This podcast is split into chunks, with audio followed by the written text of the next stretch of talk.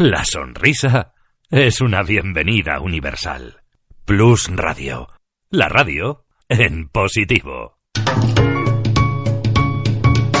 Lubricantes Total patrocina Auto FM. Lubricantes Total. Mantén tu motor más joven por más tiempo.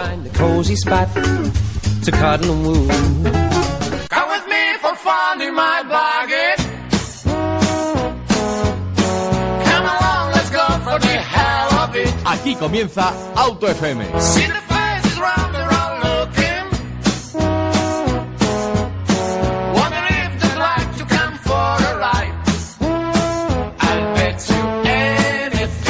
Muy buenas tardes, bienvenidos. Una tarde más de viernes aquí a Auto FM, aquí en Plus Radio, aquí a la 108.0 de la FM para toda la comunidad de Madrid.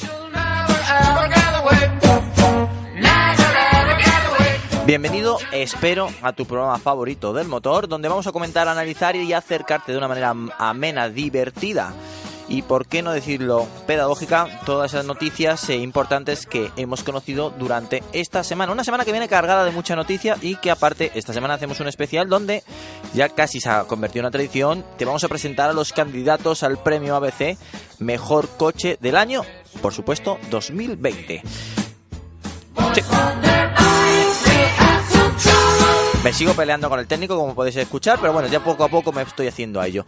Em, quería comenzar en este programa tan especial, pues eh, comentarte dónde se va a situar el segmento A. Es curioso que la gente ahora está viendo que poco a poco va desapareciendo el segmento A no solamente ya por ventas, sino por presión de Europa. Y diréis vosotros, presión de Europa, pero ¿qué está pasando aquí? ¿Tranquilos o no, no tan tranquilos? Eh, la verdad es que nos está sorprendiendo la actitud que está tomando Europa con el tema de las emisiones y la manera de evaluar y calificar las emisiones. Ya no solamente va a ser por propiamente dicha lo que salga por el tubo escape, sino va a ser una proporción por peso. ¿Y quién es el que sale perdiendo? Los coches más pequeños. Los coches más pequeños que casualmente son los que contaminan menos y los obligan a contaminar muchísimo menos, casi en el límite de no poderse hacer con un motor de combustión y hacerlo 100% eléctricos, que sí, me lo puedo entender 100% eléctricos, pero ¿estamos preparados? ¿Estamos preparados en toda Europa? ¿Estamos preparados en los grandes países? No en países pequeñitos donde dicen ya que la tasa es casi de un 40 o un 50%, que sí, que me parece muy bien. Se lo compro, es más, me gusta y me lo pongo de póster en la habitación. Pero hay más, hay más eh, mundo que ese y sobre todo donde se hacen las ventas y donde se, bueno, se, se eh, consume el combustible. España, Alemania, Francia, Italia grandes consumidores de automóviles, grandes consumidores de bueno, de viajes, de uso del automóvil y donde vemos que poco a poco va desapareciendo los coches que posiblemente sean los mejores para poder circular por la ciudad, para contaminar menos, para rebajar las emisiones de CO2 para encima es que son coches que normalmente casi al 95% son coches de gasolina. Pero bueno, ¿qué pasa ahí? Pues nada, nos están obligando a Europa a comprarnos coches grandes que van a contaminar más que van a hacer que también haya más atascos porque bueno, por espacio van a ocupar más, no, pura matemática. Y luego encima, lo que no entendemos, si seguiremos sin entender, quién ha sido el ideante de esa normativa que va a llegar ya en 2020.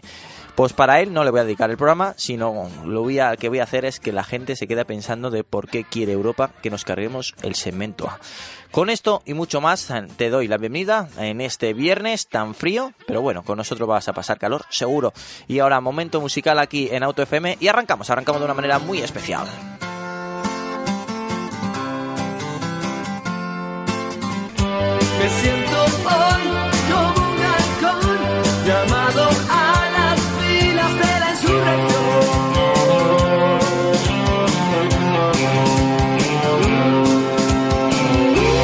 FM, la revista sonora del motor, con Antonio Rodríguez Vaquerizo. Eh, este tipo, no me mires así, ¿eh? Bueno, voy a presentar primero la mesa, la mesa del, del programa de hoy, que, que, os va a gustar seguro. Con, a mi izquierda, eh, Fernando Arriba, bienvenido Fernando. Muy buenas tardes, ya ha empezado el jefe cabreado, que es el cemento A, que si hace frío, vamos a ver si lo, lo hacemos oh, acabar no. después de dos horas de, de programa más contento. Bueno, esperemos que sí. Noelia, yo creo siempre que te presento, eh, quiero que digas tu apellido, porque nunca me sale bien. Bueno, tan difícil no es. Es Noelia Soaje. Soaje, Soaje. es, que es, es, que es checa. Es que es muy gallego. Es ¿vale? muy gallego para mí también, ¿eh? Del periódico ABC, que se estrena en Plus Radio, no en Auto FM, pero sí en Plus Radio, con lo cual, bienvenida. Muchas gracias, un placer. Pablo García, que está ahí al fondo. Muy buenas tardes Que es- a todos. Que va a ser a partir de ahora también nuestro técnico de auriculares. De sonido. Joder, sonido me, es- me encajeta aquí el marrón y no veas, ¿eh? pero Se ha lo puesto en, bien, ¿eh, en modo? DJ. Sí, sí, lo ha hecho bien, lo ha hecho bien. Nos ha bajado los auriculares y nos ha dado por lo menos cinco años más de, de oído fino. Vamos a Eso hablar es. to- todos alto hoy, ¿eh? Bien, tu compañero de hoy, que, que los nombres soy bastante malo. Pues es Iván Santamaría, un gran amigo, gran aficionado al mundo de, de las carreras, de los coches, de los clásicos y con una cuenta de Instagram muy chula que se llama Gas and Rose, que le podéis seguir y vais a ver las fotos tan chulas que hace. Rose no de rosa. De carretera, perdón. Vale. Gas and Rose, de carretera. Porra, dilo tú, que a ti se te da mejor seguro. Gas and Roads. Él es Iván, el que ha o hablado ahí. ahí está Iván Iván. Santamaría. Eh, sí, como decían los unos críos que escuchaba hace poco en la calle, Instagramero. Sí, bueno, no. Tampoco. Tampoco. Bueno, No, la- no. la- has intentado, has intentado. Más o menos. Ah, bueno, me dice el técnico que te deja acercar un poco al micrófono Ah, vale. para que te escuchen Eh, todos nuestros En oyentes. esto soy un poco novato. Mira, y además lo vamos a subir así un poco Ah, también. joder, Ay, está, profesional eso todo. Ahora, todo Ya a mi derecha, que ya lo habéis podido escuchar, Pachi, del periódico BC. Bienvenido, Pachi. Hola, ¿qué tal? Muy buenas. Y además, bueno, por partida doble, porque tengo aquí online a mi compañero Unai, que nos está escuchando desde la ¿Ah, redacción, sí? se ha quedado de guardia, y además está haciendo ya algún comentario a la introducción. ¿eh? Si, si entramos en tertulia con esto de. Oye, yo Unai tuve A, la, pues la oportunidad, y la verdad que es un chico bastante majete, de conocerlo a las 24 horas de Ford, Ujú. pero todavía no he sido capaz de traerla aquí a la radio. Es que tiene un problema él para venir los viernes a Sí. última hora porque es cuando más se le acumula el trabajo, claro. vale, Eh, vale. Hoy hemos venido dos, pero bueno, a Unai lo tenemos aquí online y. y, Pobrecito, bueno, le mandamos si un quiere abrazo, comentar algo, pues lo voy solo. retransmitiendo en su nombre. Aquí vosotros dos tomando chucherías que ha traído el jefe y Unai currando el solo. Bueno, y Pablo ha comprado muchas, pero no las ha subido. Pablo las ha dejado en el coche, claro. Es que El próximo día Es que os, os mucho el convido. saco. Joder, Vale. me he comprado un kilo y no, no daba, Antonio. El próximo día te juro que te traigo una bolsita. no te Venga, te cojo la palabra. Ahora sí que sí, eh, presentación que hemos estado esta semana, hemos estado en dos. Una de ellas ha sido el San John Corando, nueva generación del San John Corando. Muy, pero que muy interesante. Un vehículo que ha- se ha renovado completamente, menos el nombre. Eh, por exterior, interior, mucha tecnología, nuevo diseño que ya digamos que aunque parezca mentira, ya se puede ver, ya se puede utilizar los ojos y no te echa hacia atrás, con lo cual ya no solamente el precio, ya no solamente la relación precio-producto te va a hacer acercarte al concesionario y conocer este este modelo, este sub medio, sino también la, la- es agradable de ver y puede ser un coche bastante interesante. Tecnología muy, bueno, la tecnología que vemos es la la media que vemos ya en todo el segmento, con lo cual se ha puesto ya al día y luego sabemos que Sañón es una marca segura, aunque hay mucha gente que no lo sepa, pero siempre que saca un modelo busca ser el coche más seguro de Corea, ya lo hizo con el Tivoli, veremos cómo es el resultado con este Corando, que todavía no, no ha pasado, pero bueno, tiene buena pinta. Y la verdad es que viene con motores gasolina, diésel y un motor gasolina nuevo que le hacía falta sí o sí, por fin un turbo alimentado. Sí, un turbo alimentado de 163 caballos. Eh, a mí lo que más me, chocó, eh, Noel estaba allí con- conmigo, coincidimos los dos, es eh, que desde la marca nos decían que era el mejor y más importante coche eh, jamás fabricado por San John. Y eso, cuando alguien dice eso de su coche, un- o sea, te da un titular así tan, Sí. Tan potentes que tienen claro que, que- que han hecho un producto que ha ido mejorando en esta cuarta generación. Me chocó mucho ver la primera generación, mucha gente no, no recordaba ese Corando eh, tipo, parecía un Jeep, un Jeep Willys, Sí. eh, aquel coche muy todoterreno que luego se ha ido, se ha ido, se ha ido refinando, obviamente buscando, buscando un segmento del mercado donde ahora tiene sentido. Es un coche que mm, desde que empiezas a andar con él ya mm, te das cuenta lo que ha cambiado. Es un coche fabricado en Europa por europeos y para europeos y es un coche que se nota que ya está la zona, la parte frontal me recuerda mucho a, a algún coche europeo, la zona de, de grupo óptico y demás. Eh, han hecho un esfuerzo en tecnología también, en incorporar de serie hasta ocho sistemas de tecnología, eh, quiero decir, eh, de seguridad, de seguridad pasiva. Sí, la- Eh, la- de la- ayudas a la las- conducción. Las ayudas estas electrónicas que a veces te marean, pero que bueno, son útiles sobre todo la asistencia frenado. No, es algo que obviamos muchas veces, pero que vas tranquilo. Lamentablemente te asustas a lo mejor porque te está sonando el móvil, miras a la derecha o vas a cambiar la radio porque no estás escuchando en ese momento Plus Radio, buscas Plus Radio en el sintonizador y da un frenazo el de adelante, que es un patán, o no, porque te están frenando todos y tú no te has enterado y el coche frena solo. Y dices, ostras, qué susto, sí, se te pone el, eh, el corazón a mil, pero a lo mejor te ha librado de un las golpe. ayudas a la conducción son todas importantes y todas beneficiosas en tanto en cuanto no te relajes eh, en demasía, en que no Yo, digas... yo hay un asistente que, que, de verdad lo borraba del mapa. Sí, pues El de dispara, venga. Carril. El Line Assist. Eh, es un asistente que odio con todas mis fuerzas y siempre que me subo en un coche lo desconecto. Y en algunos de los modernos, eh, modernos que, que he tenido ocasión de probar, incluso puede resultar hasta peligroso mm, porque si no están muy, muy, muy bien afinados te pueden llevar algún susto. Pueden asustar, Pueden ¿verdad? asustar. Y tu reacción Eh, puede provocar males mayores. Eso sí. Hombre, yo conozco más de coche- uno que en un Citroën C5, como vibraba el asiento, pisa todo el rato lo- las líneas. Ay, Dios. Antonio. Tienes amigos muy raros, Antoñito. ¿Con quién te juntas? Dice, no, es que mola, es que es como si tuviese asientos eh, con Masaje. masaje. Con masaje, Y ella decía, bueno. tío, háztelo mirar. No, a mí con el Assist me ha pasado el, el- el problema de que el, el asistente, eh, sobre todo en algunas carreteras que tenemos por Madrid y, y por Galicia, en las que hay eh, se, han, se han rebacheado, eh, el asistente no identifica bien lo que es la línea blanca con el rebacheado. Las confunde y entonces de repente te dice eh, sujete el volante y te pega un frenazo, con lo cual... o te da un eh, volantazo. o te da un volantazo, con lo cual el susto que te llevas es eh, magnífico y después encima que puede ser peligroso porque si viene un coche detrás y das Que un frenazo espera. que no se lo espera eh, y también tiene a confundir sobre todo cuando llueve por las, las marcas, las rodaduras que, que deja el coche de, de delante. Delantero. Entonces también ahí no identifica bien las, las líneas, puede llegar a no identificar bien las líneas y entonces es, es un incordio. Y después que a mí me gusta llevar el volante, quiero decir, a mí me molesta mucho ir con las manos en el volante que el propio coche me vaya corrigiendo. Sí. Incluso eh, puede llegar a provocar cierta, cierta sensación de mareo. Pero bueno, en algunos casos puntuales es cierto que las asistencias a la conducción son eh, cada vez mejores y lo que intentan sobre todo pues es hacer coches más, más seguros. Más ¿no? seguros, obviamente, Hombre, obviamente. se supone, supongo que con, con los avances tecnológicos tendrán que ir mejorando, ¿no? Sí, por los- ejemplo, nuestro compañero, que yo ahí le doy la razón, eh, nuestro compañero Nai nos comenta que, el, que, que, por ejemplo, que a él le molesta el TSR, el reconocimiento de señales. Pues porque a lo mejor vas por una autovía y una salida de 90 o a 80, de repente Zas. za- claro, no reconoce que la salida está a 80 y tú vas a 120 y a lo mejor te frena o algo y eso no, a veces o- o también... a mí me ha pasado de desvíos. Es decir, tú pasas, vas a 120, la vía es de 120, pero ha detectado una señal que es de un desvío y de repente te comienza a pitar que vas a, vas a 120 y deberías de ir a 50 según el coche, claro. Claro, y a veces no es la primera vez que a lo mejor te dice que hay un radar y dices tú, leches, ¿y ahora qué velocidad se supone que tengo que ir? Porque no hay una señal cerca a lo mejor y no sabes cuál está puesta. Ahí es donde te das No sé. cuenta que Fomento pone las señales al tuntún, porque no te puedes abandonar, por ejemplo, una autovía de 100 kilómetros por hora como una M40 Mm. y desviarte en una salida hacia la de Burgos, eh, tener una vía de servicio de 60. Eh, Es una te das cuenta que cuando llevas un sistema de estos, que el coche reconoce la señal y que realmente está haciendo su trabajo, que es cumplir eh, con la señal que está viendo, claro, te plantas a 60 en una salida de 100 y lo primero que te puede pasar es que te sacudan por detrás. Entonces, te das cuenta que no está eh, bien hecho lo que es a nivel de señales, eh, todo lo que es la, la- la carretera. O sea, te empiezas a dar cuenta cuando utilizas estos sistemas. A lo mejor que se nos vale han quedado nada. anticuadas en las carreteras. Totalmente, están puestas un poco al tuntún y, y bueno, cuando se empiece a, a- empiece a funcionar todos estos sistemas, que en un futuro está claro que van a empezar a funcionar, sobre todo cuando empecemos con la conducción eh, Autónoma. más autónoma y demás, que los coches van a tener que empezar a detectar este tipo Veremos. de señales, pues claro, eh, habrá que tener mucho cuidado con, bueno, sobre todo fomento de cambiar las señales o hacerlas eh, que vayan disminuyendo paulativamente para que el coche se pueda ir adaptando, porque si no... La última vez que vi a Pablo antes de estar aquí en el programa, le vi en un SEAT 600. En, en ese coche no te pasa Sí, colector de señales No, también, y asistente, no. asistente de carril. sí.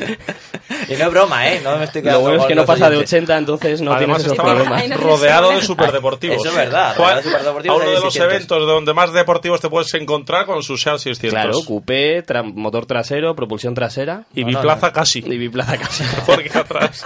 claro, joder. Pues seguro que la mayoría de gente se quedaba antes viendo el 600 que a lo No, mejor no, que muchos de los deportivos, ¿eh? ahí. Ojo. es Sí, sí. Bueno, ahora, ahora comentaremos No, esa- bueno, de esa Corando vamos a decir que también tiene un motor diésel de 136 caballos, eh, opción de... mm, El elegir- conocido 1600 que ya montaban. Correcto, con eh, posibilidad también de tracción delantera, 4x4, Ajá. eh, estrena caja de cambios eh, automática de convertidor de par de 6 velocidades, además de una manual de, de 6 también, y precios desde 17.700 Bien, con sigue- descuentos y demás. Sigue manteniendo esa filosofía de precios más que eh, ajustados. Eso, eso está bien. A mí lo que me ha gustado, y, y me gustaría que no lo dijera, no es el titular que le ha puesto ella, la ha definido muy bien la conducción. Ah, ¿Lo gracias. recuerdas o no? sí, puse refinado placer de conducción. ¿Cómo, cómo? Refinado placer de conducción. Ah, bueno, no está, Ahí no está la- mal. al señor Tramote seguro que le ha gustado. A No, no, mí- no, estará dando saltos dando alegría. saltos. Yo, sinceramente, es el segundo Sam John que cojo y el primero fue un Tibul GLP, o sea que Bueno, tú has tampoco tiene mucha la generación de. Sañón ya, mm, digamos, eh, eh, 2.0. Claro. Y la verdad es que a mí me sorprendió mucho. Mm. Es decir, eh, la dinámica de conducción que tenía este coche mm, me ha sorprendido para bien. La verdad es que yo he ido muy cómoda todo el camino. Eh, es, Íñigo decía que era un coche para devorar kilómetros y de verdad lo sentía así. Y bueno, la, para el precio que tiene, a mí me parece que el diseño lo ha mejorado mucho, es muy europeo, me parece que tiene unas líneas muy bonitas, sobre todo en el lateral. Lo veía así de perfil y me pareció precioso. Unas líneas que conjugan muy bien a la trasera, que me parece sí. más bonita que el frontal. La verdad es que, no sé, me ha gustado mucho el coche, vamos, no sé. Estéticamente recuerda Y- un poco eh, al, al Rexton, ¿no? Quizás sea como un, un mini Rexton, la, la actual generación. Yo ¿no? lo veo más ser. proporcionado que el Mm. Reston. Sí, el- Sí. el Rexton tiene, pues, Me gusta un eh, poco puede más. ser a lo mejor un, culo gordo, lo llamamos Sí, así, por ¿no? detrás Claro. era un poquito más... Eh, pero las líneas recuerdan bastante al Rexton. A mí la anterior generación, que era la, en realidad la tercera, esta La es ya tercera. la, la cuarta, es la historia del 2011 vehículo. la- Eh, la anterior generación era un coche que me gustaba bastante y lo veía además un vehículo muy sensato y con muchas cualidades para, para el off-road, ¿no? Sí, Cosa pero que se había quedado- que se daba había de quedado quedar, un ¿no? anticuado. Sí, Se había quedado anticuado, pero bueno, enorme. tenía mm, su, su toquecillo, o sea, es decir, que era un coche que, que, bueno, tú lo probabas y no te parecía para nada ser un vehículo low cost, eso que el precio estaba bastante ajustado, Bueno, algún- algún tenía sus cualidades. Algún plástico sí que me Algún decía, plástico algún- sí. Me echaba para atrás. Me llamaba mucho la atención el motor diésel, que creo que Sí. sigue siendo el mismo por su muy, muy, muy bajo consumo. Tampoco era un motor demasiado ruidoso. Y además ese motor diésel se podía aprovechar muy bien. Eh, teniendo en cuenta las cualidades 4x4 que tenía la anterior generación. Este no lo he probado y no sé un detalle que sí me llamó del anterior, si ha mejorado también el tema del grafismo de la pantalla. mm, Sí. Porque era, mm, a mí me ha recordado como los dibujos El cuadro de animados, ¿no? Del de Sí. instrumentos no, los gráficos de la pantalla, de la- donde está el navegador. eh, sí, eran, eran unos mandos así bastante grandes. A mí me recordaba un poco los dibujos animados, ¿no? No sé si, si esto ha cambiado ahora aquí en esta ahora- generación, además, me imagino que sí. Incorpora cuadro de instrumentos digital también, ya tecnológicamente si te das cuenta que es un coche que ha avanzado un montón. Eh, ya no, no, no tiene tanto plástico, tiene algún plastiquito todavía que denota que obviamente en algún sitio tiene que estar... eh, Esos 17.000 euros. Correcto, eso es así. Pero es un coche muy bien rematado, muy espacioso. Eh, Hay una cosa que me gusta mucho y que creo que no es tan complicado de pensar por parte de las marcas, y es que es eh, el acabado, o sea, la tracción 4x4. Eh, está puedes montarla con uno de los acabados más básicos. Cuando en otras marcas te obligan a irte a acabados altos Al y es complicado en un sub C bajar de los 30 a 29 si quieres que sea 4x4. En este caso tiene es un acabado que no recuerdo ahora, es el segundo en, en, en precio, que puedes asociarlo al 4x4 y no, no te sube de, de precio. Bueno, no quiero ponerle eh, mucha edad a Pablo, pero sí que tengo que decir que lleva mucho tiempo probando coches y quiero saber su opinión sobre la evolución de San John, de, bueno, de esos productos que conocimos con motores derivados de Mercedes a lo que ahora mismo producen.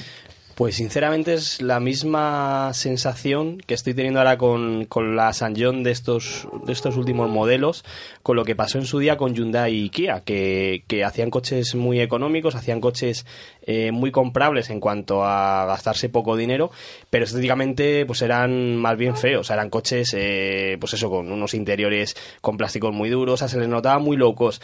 Ahora lo que, lo que estoy viendo con San John es que ha pegado un salto, sobre todo en estos últimos modelos, en el Tivoli, incluso con el último restyling que le han hecho, con bueno pues con diseños mucho más atractivos, que ya no, no tiene por qué ser un coche económico feo, sino que, que es- están sacando coches económicos respecto a la competencia y ahora son atractivos, están bien hechos, eh, sorprenden en muchas cosas, como por ejemplo el nivel de, de equipamiento que tienen, pues co- como estáis comentando, con, con sistemas multimedia, con CarPlay, Android Auto, con pantallas, la instrumentación de 10,25 pulgadas, que la he podido probar en el Tivoli y me parece una auténtica... eh, un auténtico ejemplo para el resto de las marcas de cómo se puede hacer una instrumentación que se vea, una instrumentación que dé muchísima información, una instrumentación que sea rápida a la hora de ir cambiando de, de menús, porque hay otras instrumentaciones que ni se ven, ni se pueden configurar, te falta información, de un vistazo no ves nada y aparte empiezas a cambiar de menús y van súper lentos. En esto yo creo que el Tivoli a mí me sorprendió, es la misma instrumentación que lleva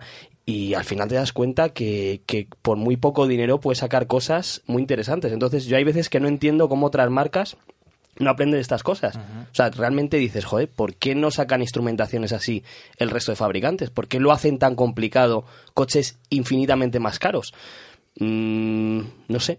es algo curioso. Sí. El San John, el nuevo no lo he podido ver, el nuevo Corando, pero bueno, lo que he visto en fotos, eh, lo que he visto de interiores, lo que he leído a, a compañeros como, como Noelia, como Fernando y demás, me parece un coche que, que va a funcionar muy bien, sobre todo por eso, porque ha mejorado muchísimo la, la estética, que al final no nos engañemos, creo que es una de las razones principales, si no es la que más, Si no la que de más, que se vendan coches o no se vendan coches. Quizá el, el único problema es que sea un gran desconocido, no tanto como marca Sí. como Sí, por, sí. por gama. Sí. Eh, y, y es una pena porque mm, en general son productos mm, muy, muy, muy, muy decentes. Sí, ¿no? hablas con gente que ha tenido San John y, y repiten. O sea, Nos son, decían, son Pablo, marcas muy curiosas. que de- sus clientes eh, saben que aguantan mucho los coches, que de media su comprador le aguanta el coche entre 8 y 9 años. Claro, pero ¿qué pasaba con Hyundai hace años? Lo mismo, te comprabas un Atos un y decía la gente, joder, es que me voy a Sí. comprar otro porque es que es que le, le- le maltrato y es que sigue No se sigue funcionando, sigue los Hyundai Coupé, los Hyundai hacen, o sea, y, y, joder, y ahora Hyundai no tiene nada que ver con lo que con Nada, lo nada, que nada. se vendía hace 20 años, Ni pero- la sombra del foco. Pero bueno, han ido mejorando con, con nuevos diseños, con equipamientos que, joder, que, que ves que están, eh, que vienen bien Sí. equipados, con interiores bien acabados. Y yo creo que San John está ahora en esa, en esa época en la que era lo único que le faltaba, el mejorar todo eso para realmente Mm. ver el coche y decir, joder, es que esa está bonito. El otro día, como, como os digo, tuve Sí. un Tivoli de prensa y ostras, y, y es que lo ves y es un restyling, o sea, Sí. han cambiado tres cosas, pero dices tú, joder, Está cómo ha bien. mejorado Sí, sí, sí. dinámicamente, ahora es, va mucho más mejor, o sea, más, más asentada suspensión, el motor turbo de gasolina al 1500 este, la verdad que me gustó bastante, lo que os comentaba de la instrumentación, dices tú, bueno, es que cuesta 16.000 euros este coche y, y, y va así. Y da que así. pensar, ¿eh? Da que pensar si comprárselo o no. Bueno, vamos a hablar de otro coche que también hemos eh, probado y hemos tenido la oportunidad de, ser de los primeros de probarlo también antes que llegue al concesionario, que es el nuevo Kia Niro. Eh, estamos hablando del nuevo Kia Niro, no es nuevo al 100%, es un lavado de cara, ah, después de dos años y medio ha llegado el primer lavado de cara y lo que me ha llamado la atención lo primero ha sido el interior. El exterior, pues prácticamente cuando lo veas vas a decir, eh, es igual. Bueno, tiene algunos acabados, el parachoques delantero, nuevas ópticas eh, de luces diurnas que le dan un toque más agresivo y más moderno. Pero el interior, ay, el interior, eh, ya había nacido para mi gusto anticuado, el Kia Niro, y en esta ocasión el interior hemos visto pues airadores de nueva firma, de un diseño muy elaborado, más pequeñitos, eh, bien situados, y luego una gran pantalla, no para todas las versiones, pero la mayoría de más de 10 pulgadas. El conjunto de todo eso, ¿qué encontramos? Pues un coche más que respetable, con tecnología híbrida, que es ahora todo el mundo quiere un híbrido, pues mira, tienes un SUV más un crossover, pero bueno, con tendencia SUV en, este Kia Niro, y encima lo que eh, nos llama la atención que también hay una versión híbrida enchufable. Oye, que quieres eh, que quieres la pegatina cero, pues lo tienes. Que quieres eh, híbrido eco, también te lo ofrece Kia. Y con unos precios pues eh, equilibrados. No muy baratos pero sí equilibrados. Si encima adecuado para todo eso eh, quieres un coche que, que desenfadado es decir ni gusta mucho ni gusta poco que para un gran público pues el coche que estás buscando es el Kia Niro.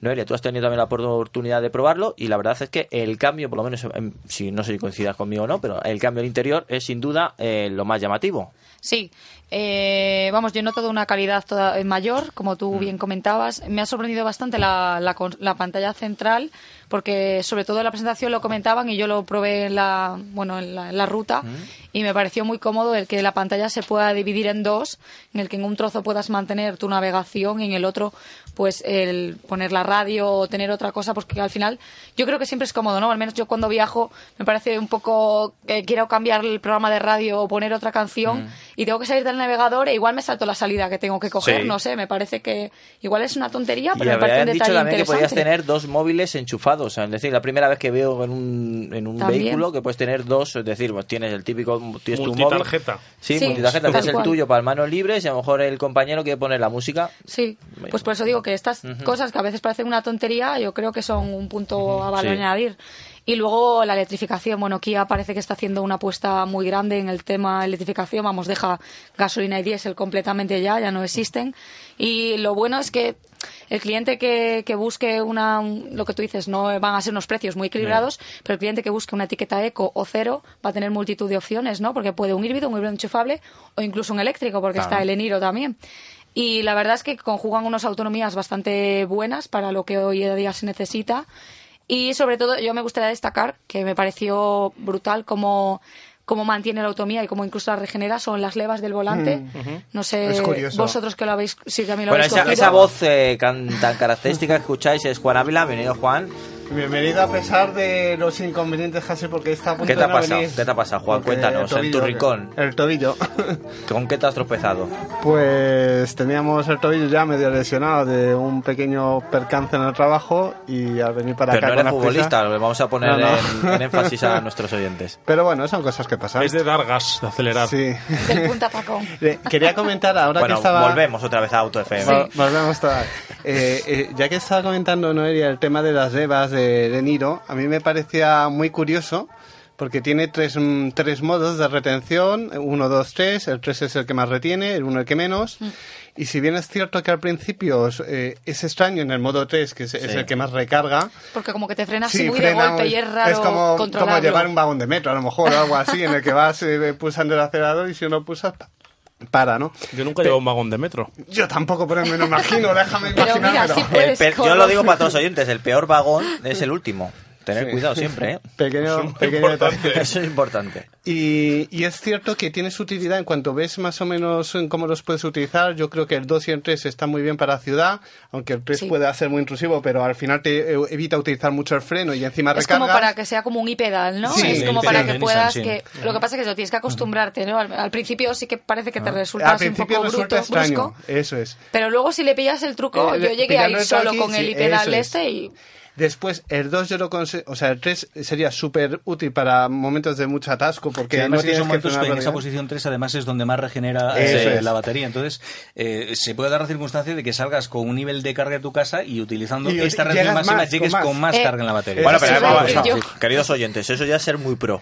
No, pero- no, no, no, pero, se pero consigue, bueno, se consigue, pero o sea, sí, yo, sí. yo salía con un kilometraje, llegaba al trabajo, Sí. lo dejaba y cuando eh, volvía del trabajo para coger el coche Bueno, había más es que kilómetros. Juan ha probado el- la versión 100% eléctrica. También pongamos en Pongamos- pero pero lo, lo veía muy útil. Y después, por ejemplo, el, mo- el 1, que es un- el modo de los de retención, el que menos tiene, sí que es cierto que lo puedes utilizar perfectamente en autovía porque no es demasiado intrusivo y, y ayuda ¿no? a, a regenerar.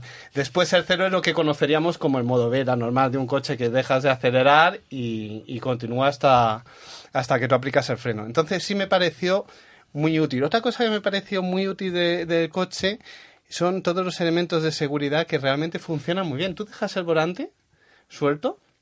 Vamos y- a ver, ya- eh, esto se ha hecho en circuito cerrado. Importante. Va- vamos a ver. En el garaje de casa. Sí, no, No, no. no, no. Esto a es ver dónde importante andas soltando tú los No, no, volantes, claro, ¿eh? es que al final la vamos a acabar aquí mal hoy. fu- Funciona muy bien. Es decir, dejas el volante Sí. un, un rato y el, el coche con las cámaras es capaz y con los radares es capaz de saber por las líneas blancas eh, que tiene que ir girando el volante. No habrás hecho mira mamá sin manos. no, No. o sea, no es, no es para Vale. dejar eh, y estar. Me cuadra con el 10 tobillo ahora. sin Claro, ya ahora el tobillo. No, es, es algo eh, para un uso prudente, es decir. Y, y es- y queda claro que no es el mismo sistema de Line Assist que probé yo en el no, mío, que me pega el claro. frenazo. Hoy vamos por una carretera diferente. No, funciona muy bien porque eh, si estás un, un rato, un leve rato sin utilizar las manos en el volante, te advierte. ¿Sí? Te advierte, dice, oye, pon las manos en el volante y coge. Una, una coge pregunta a lo mejor es indiscreta. ¿Qué narices haces tú sentado en un coche delante de un volante sin sujetar el volante? ¿En, en qué tienes el ocupado las manos? Probando el Vale, sistema. pero aparte de eso... No eh, no, hombre, hay que probarlo todo. Hay que probarlo Vamos a tener que poner un rotativo Ay, cuando Juan pruebe ese- un coche. Ese, ese- ese es un detalle, pero a mí el detalle que más me impactó del nido, A ver. Eh, fue Que no hacía ruido. No, la suspensión. Me parece un equilibrio. Iba a decir cojonudo, pero ya lo he dicho. Es decir, Cambiamos el adjetivo. Es superior a mí, es que me supera, de verdad. Yo tengo No, mi toma eh, aquí. quiero, quiero, quiero explicarlo porque he visto varios vídeos de Niro Sí. y, y parece que no se terminan de poner de acuerdo los que prueban el coche. Es decir, para unos es demasiado blando porque lo están comparando contra otro coche que es una tabla y para otros es más duro de lo que debía porque lo están comparando Con un coche blandito. con un coche blandito. Entonces, es un coche que si tú tomas una curva como la tomarías en cualquier otro compacto, Sí. más o menos que no sea una barca, eh, es decir, quitamos casi los franceses de, Sí. de la comparativa, eh, traza muy bien. O sea, no te da la sensación en ningún momento de franeo. O sea, mm, es duro, pero no es tan duro como para resultar incómodo. Y después lo sacas en un camino y es curioso porque en unos baches, una suspensión dura, pues no se debería llevar bien. Y en, y en un, y en un camino con baches, una suspensión blanda, debería rebotar mucho.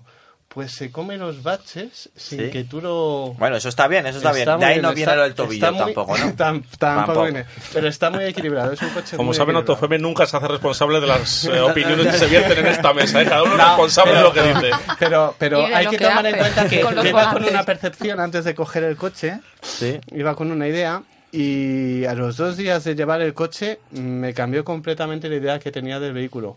Y es- A mí, a mí el Niro quizá eh, haya sido uno de los vehículos que hayan cambiado mi percepción sobre los, los híbridos, los híbridos normales y corrientes, sin hablar de enchufables ni, ni, ni nada de esto, ¿no? Eh, porque a mí en principio era un, un sistema que no me terminaba de, de convencer eh, al entender que, bueno, que sí que la batería está muy bien porque mientras vas en modo eléctrico Sí. pues no contaminas y todo lo que quieras, pero claro, al final esa batería la tienes que cargar con algo. Mm. Y si la estás cargando con un motor de gasolina, Mm. mm, pues entonces estamos haciendo un, un, un pan con las narices. Estamos con- contaminando, ¿no? Eh, y, y tanto el Niro como, como su hermano, el, el, el, el Hyundai El. Ioniq, el Ioniq, Bueno, Es el, el- y el Kona. bueno, Mm, eh, más bien el Ioniq, vale. que fueron más bien los dos eh, Coetáneos. coetáneos, ¿no? Eh, fueron dos coches que me sorprendieron mm, respecto a lo que conocíamos, que, Sí. que era el, el Toyota, Los Toyota. el Bueno, Toyota Toyota, híbrido, Prius y, y bueno, y demás. cambió mi percepción, bueno, primero por eso, por el sistema de hibridación, mm, porque eh, cuando no lo estabas utilizando en ciudad, son los dos, tanto el, el Hyundai como, como en este caso el Kia, son dos coches que no elevan demasiado los consumos eh, como para pensar, caray, estoy tirando de un montón de kilos por culpa de la batería. El extra de peso. El extra de peso. Y después también me convenció por el, por el cambio automático de doble embrague. Mm, Claro, las comparaciones son odiosas, pero conocido lo que conocíamos de, de híbridos anteriores, eh, la diferencia de- del cambio automático que equipan estos eh, Kia está muy bien. Y después, Respecto al modelo enchufable, pues también está muy bien esa autonomía que llega hasta 65 Bueno, kilómetros. que en realidad son que en realidad se 49. quedan 49, pero bueno, pero... pero para ir eh, a volver del trabajo sirve. ahí Pero es un, es un coche que si no vas a enchufarlo, si solamente buscas la etiqueta, no te lo compres. No, no te lo compres, por supuesto. Porque pero si tienes posibilidad de tener un enchufe en tu casa porque lleva un y motorcillo tus de- Ah. recorridos son eso, 50 kilómetros ida y ida y vuelta al trabajo, te puedes tirar un montón de Nah, semanas sin necesidad pero con de el extra de peso gasolina. que tiene por la batería más grande, más que tiene un motor de, Hmm. de gasolina pequeño, un 1600 de 105, 115 caballos, si no me equivoco, eh, si No vas a subir a un buscar, puerto, se nota. claro. Nosotros fuimos hasta Segovia, eh, nos dieron el coche vacío de batería y, y vimos que el motor de, de gasolina le costó un poco subir sin, sin el apoyo 105 eléctrico. caballos, Claro. ¿no? Sí, sí, claro, sí, pero por no, eso no, pero digo. bueno, pero por eso estamos hablando que hay eh, variante Claro. eléctrica que tiene su versión híbrida enchufable y su versión híbrida. Y en función del uso que cada uno le vaya a dar al coche, pues puede elegir entre una tecnología La y la versión otra. ¿no? más barata del Kia Niro es a partir de 27.000 euros sin promociones, que luego ya Sí, sabéis que la promoción de Kia es bastante elevada. Bueno, sea, pero a que partir de ponerlo 27.000 euros. Se que puede quedar en 22, 21. Bueno, no, no 21 no, no Sí, creo. hay, hay promociones ahora de 6, 7 mil Sí, euros pero, pero los Niro que salían para que llegue el nuevo. Hay, hay, hay un detalle que también querría recalcar. En este caso, el de la versión completamente eléctrica. Las baterías las lleva debajo del, eh, del- de los asientos, debajo Sí. del piso. ¿No Eh, le montaste el coche? ¿Eh? No, no. Ah, vale, no. no llegamos a tanto. Vale. Pero es, es curioso porque, claro, eh, el peso va justo donde debe estar. Lo más cerca posible Sí. del centro de gravedad. O sea, baja No, mucho. más lo más No, cerca ah, posible baja- al- baja el centro de a- al gravedad. suelo, sí. Sí, lo más cerca posible del suelo. Con lo cual, a la hora de trazar las curvas y a la hora de la dinámica del coche, Sí. eh, colabora muy eh, colabora bastante junto con la suspensión o sea es un elemento más para añadir eh, estabilidad al coche al estar el peso donde debe estar con lo cual es otro detalle que Que funciona muy bien. bastante. Sí funciona bastante Bueno, Pablo, eh, hibridación según Hyundai, según Kia, en este caso Kia, eh, como bien ha indicado Pachi, a él le dio muy buen sabor de boca la solución que había dado el grupo Hyundai, en este caso con Kia, eh, la verdad es que es diferente, simplemente con la caja de doble embrague es que es un mundo totalmente distinto a lo que nos conocemos por la parte Toyota. Sí, yo simplemente Pues ¿no? Trataría de, o sea, comprar- elegiría una opción respecto, o sea, una opción u otra respecto a Toyota simplemente por, por la caja de cambio de doble embrague. Ah. Es cierto que la caja de doble, de doble embrague eh, hace que el consumo no sea tan bajo como una de variador continuo de Toyota, porque al final Eh, uno de los elementos que hacen que baje mucho el consumo en Toyota es la caja de cambios de variador continuo, que, Que por eso no según ellos cambiar. es el, vamos, el, el kit de la cuestión.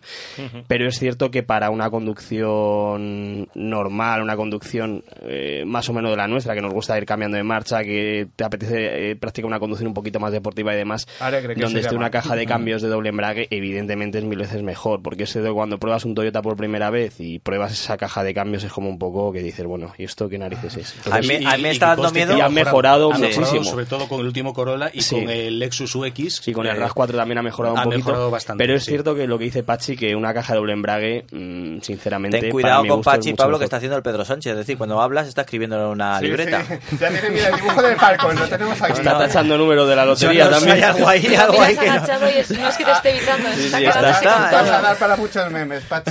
No, son más bien problemas de memoria, que ya empieza a fallar y yo me lo escribo, si no, no me acuerdo lo que quiero decir, pero vamos. Espera, espera, para que termine Pablo. Pero es cierto que, que, bueno, el agrado de conducción que tienen tanto los, los vehículos de Hyundai como de Kia con esta caja de cambios es mucho, es mucho más agradable que, que en este caso, para mi gusto, la Mm. Sí, de sí. Toyota. El nuevo Niro, bueno, como habéis comentado, la versión híbrida enchufable aumenta la autonomía levemente en, en kilómetros, sobre todo cuando lo llevamos en modo 100% eléctrico. Habéis comentado 50 y... No, 40, 65, 49 reales. 49 reales, Los sí. 49 reales ya es una cifra Está bien. mm, que para la media de recorridos que suele hacer el, el, el español de Sí. turno, yo creo que es una cifra bastante buena. Que bueno, pues simplemente con cargarlo todos los días, eh, al final el ahorro que tienes en cuanto a combustible es bastante considerable. Aparte, no nos olvidemos que no solo eh, tenemos ese ahorro en, en combustible, sino que además tenemos la etiqueta cero emisiones. Por lo tanto, para quien necesite este coche y bajar a Madrid, por ejemplo, pongo Madrid porque es donde nos están escuchando y donde hay eh, más limitaciones de este tipo, el poder aparcar sin, sin tener que echar el ticket eh, zona azul, zona verde y olvidarnos totalmente de- del tema de aparcamiento, pues hombre, ¿qué quieres que os diga? Y, y- La y también la, la- compra. la concienciación medioambiental que tengamos. También. Es decir, hay determinadas zonas en las que si sabemos que eh, no debemos eh, emitir, pues lo ponemos en modo eléctrico, Claro. circulamos en modo eléctrico y, y ya Hay está, una cosa ¿no? que querría recalcar y es... eh, la experiencia- Recalca, recalca. Juan. La experiencia de conducir un coche completamente eléctrico, en mi caso, como, como fue Reniro, me hizo buscarme la vida para, para cargarlo, Mm. lógicamente. Yo pensaba que la cosa estaba peor de lo que realmente estaba. También es Que está cierto... muy mal, ¿eh? No, que No, está pero muy mal. Eso Es está que Juan no, está- yo a ver qué Juan- iba a decir. Se nota que llevas un híbrido No, enchufable, ¿eh? No, no, no. No, eh, no, no, él lleva el 100% el 100% eléctrico. eléctrico. Ah, bueno, pero Todavía más heavy, claro. No, pero... eh, Sudó, yo sé que sudó, ¿eh? No, te cuento. Eh, eh, en mi caso lo tenía Pero fácil. tú vives en Madrid comillas. capital. Claro, Claro. claro. Vamos a ponerlo en perspectiva también. Pero eh, yo tenía un centro comercial cerca. Sí. Eh, tenía la vaguada, que tiene dos tipos de cargadores, los gratuitos, by the face, y los que no son gratuitos, que hay que apoquinar. Sí. Que, ¿Que eso no los pisaste? Que esos, eso- no, esos son los que pisé más habitualmente. Entonces, eh, os cuento la experiencia. En mi caso, para recargar unos 130, 140 Sí. kilómetros de autonomía, que es más o menos lo que puedes gastar en 3-4 días de Sí. ir al trabajo, era dejar el coche dos horas enchufado a uno de los postes de 22 kilovatios hora y ir a hacer las compras o a comer o a cenar, lo típico, y encontrártelo por 3 euros y medio. 3 euros y medio, 150 kilómetros, yo creo que está muy bien.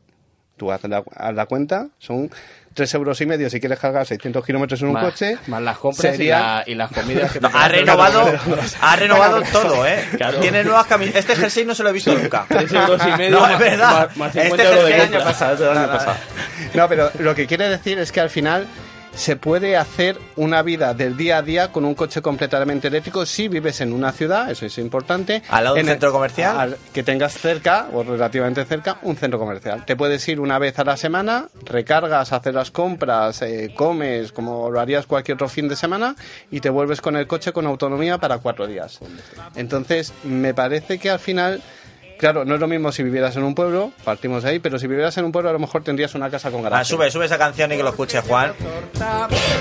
Y ahora vamos a pasear ¿Cómo por un somos? Juan, Juan, ¿cuánto, Ay, y- cuánto ay. se gastó tu mujer en el centro comercial el rato ese? Ese No, la lo que, claro, que la suma, no sé Espera, si son 3 espera, euros y medio. espera. Tres Después, euros más 90 después te puedes ir, después te puedes ir al cargador gratuito, que es cierto que carga muy lento, Sí. no es lo más recomendable, pero puedes en esas mismas dos horas recargar unos 40, 50 kilómetros, con lo cual tampoco es una idea del todo mala en el sentido en que, por ejemplo, llegas un jueves que te ha durado hasta entonces, te vas al centro comercial, cenas, haces un jueves de, de toda la vida.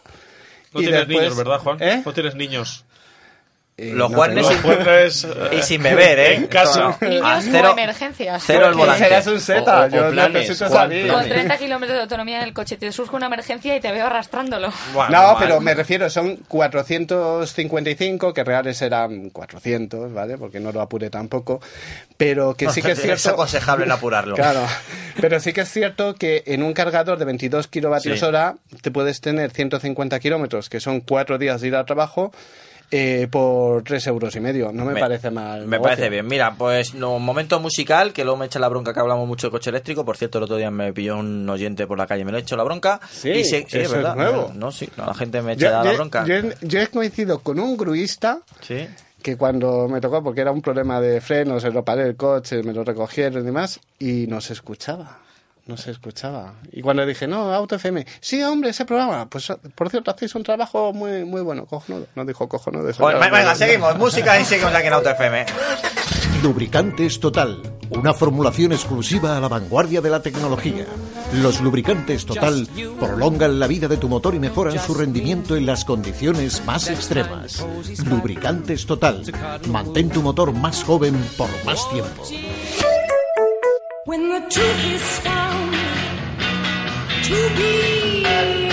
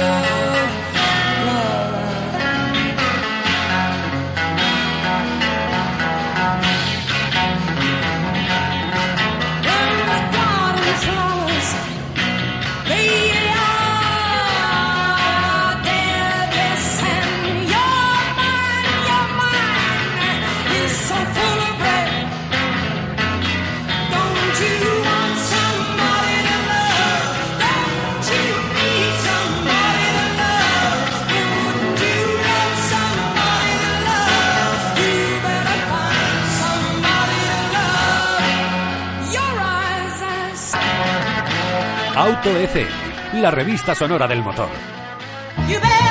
Probablemente habrás escuchado muchos anuncios de empresas que compran tu coche. Esas que te dicen que van a pagar más sin ni siquiera verlo. En Argüelles llevamos 55 años en el mercado y preferimos decirte las cosas tal como son.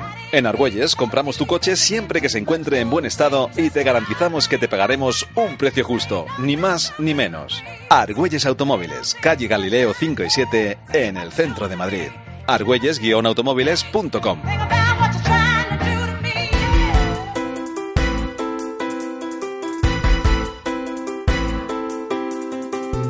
Plus Radio.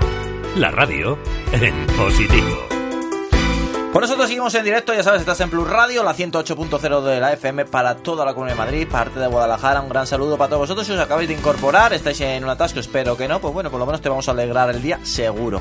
Estamos hablando de coches, esto es Auto FM. Narramos, acercamos y bueno, intentamos enseñarte las últimas noticias del mundo de las cuatro ruedas. Y en este caso nos acompaña, ya habéis escuchado, a los compañeros de ABC, que más adelante, después de las 8, vamos a comentar cuáles son los candidatos al mejor coche del año 2020. ABC, ya sabéis, el premio más veterano. ¿Cómo lo denomináis vosotros, Pachi? No decís veterano, decís. El más prestigioso. Bueno, aparte El prestigioso. mejor del mundo mundial. no, pero tiene, tiene otra de, eh, sinónimo de veterano. Eh, Vintage. No, vintage no. Bueno, lo, lo- lo encontraré. El mejor, el mejor. bueno, pues ahí lo tenéis. eh, mejor El- coche del año. elegidos 2020. Eh, 2020 que Vete. hablaremos, eh, opinaremos y elegiremos eh, nuestro favorito. Además así me facilitáis el trabajo porque como miembro del jurado pues así lo tengo yo más Bien, fácil también. Eso, claro. está bien, eso está bien. es. Sí, sí, sí. Bueno, nosotros aquí en Auto FM no hablamos mucho de motos, pero es obligado eh, comentar a- y acercarte que, bueno, SEAT parece ser que va a entrar o, o su pretensión es esa, va a entrar en el mundo de dos ruedas. Ha presentado un, bueno, unos teasers sobre una futura moto eléctrica. ¿Por qué SEAT se atreve a hacer ahora motos? Bueno, la verdad es que SEAT y bueno, una gran mayoría de las marcas automovilísticas lo que ve que el futuro va a ser un- una empresa de soluciones de movilidad y movilidad eh, moto y ciudad van casi de la mano. En este caso, una moto 100% eléctrica que no sabemos mucho todavía sobre ella, pero sí que nos han enseñado la parte trasera Va a ser eh, que tiene- equivalente a una 125, Sí. o sea, un scooter con 100% que lo vas a poder utilizar con el scooter. carnet de, de conducir normal, el, el- la clase B. Bueno, bien, me parece bien, una Es, solución. es la solución y lo que tú decías, pero yo, yo creo que es una cosa de todas las marcas, ¿verdad? Ya son, Sí. pero siempre que vas a una presentación ya te, te acaban... Bueno, eh, últimamente mucho patinete también estamos viendo. Patinete vendiendo, diciendo que, que lo que son es eh, de vendedores de, de soluciones de movilidad más que de coches. Hay que es bajar el- la media de emisiones. Además, Ah, bueno. otro punto importante. ¿Y esto, y esto funciona? Esto entra como vehículo de la marca y por lo tanto bajan emisiones, Claro. tanto los No- no patinetes hay mucho como las motos combustible en un Pues patinete, entonces se van a hinchar a vender patinetes, ¿eh? Ah, hay, hay una cosa que es práctica y pensar que el patinete lo puedes llevar en el maletero, puedes ir a donde quieras en coche, sacas el patinete del maletero y para los últimos metros eh, al trabajo, si Ah. tienes que aparcar un poco lejos, vas en patinete. Y tiene Bueno. su... su Pues Sí, lo venden que- como, como, como co- kit, como si Claro, kit, La, Sí, la última milla eso que es. llaman. Esto yo creo entra, entra un poco dentro del reparto que se ha hecho el grupo Volkswagen dentro de la electrificación de, de sus modelos, ¿no?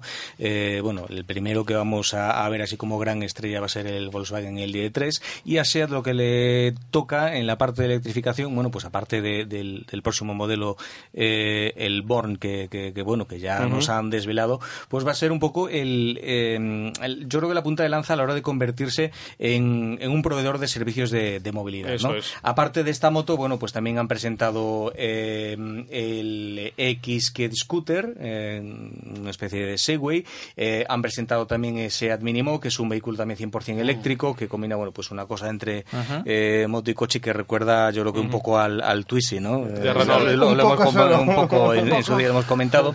Y, y bueno, pues es, sobre todo un poco teniendo en cuenta las, las raíces de, de la marca, ¿no? Con Barcelona, que es una mm, ciudad muy propicia para, para las motos, para las motos eléctricas y para todo ese tipo de, de vehículos. Y, y bueno, pues es una forma de, de seguir por ahí explorando la electrificación y, como decís, pues también para seguir bajando las emisiones en el conjunto de las ventas de, la marca, ¿no? Un- Una moto, vamos a dar los datos por si algún oyente se ha quedado con las ganas, que mm, eh, hablan de que estará en el entorno de los 6.500 euros de precio, unos 100 y unos 100 kilómetros de autonomía.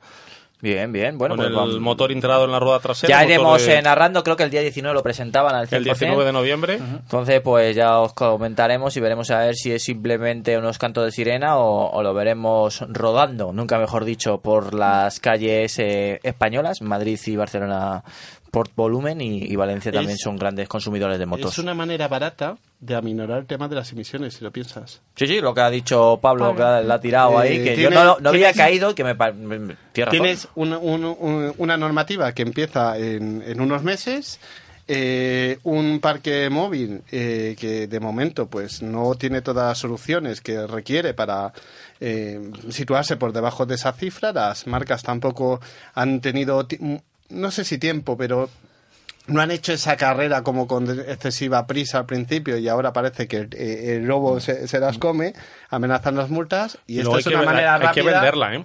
Que vale 6.500 euros la moto. Es una forma...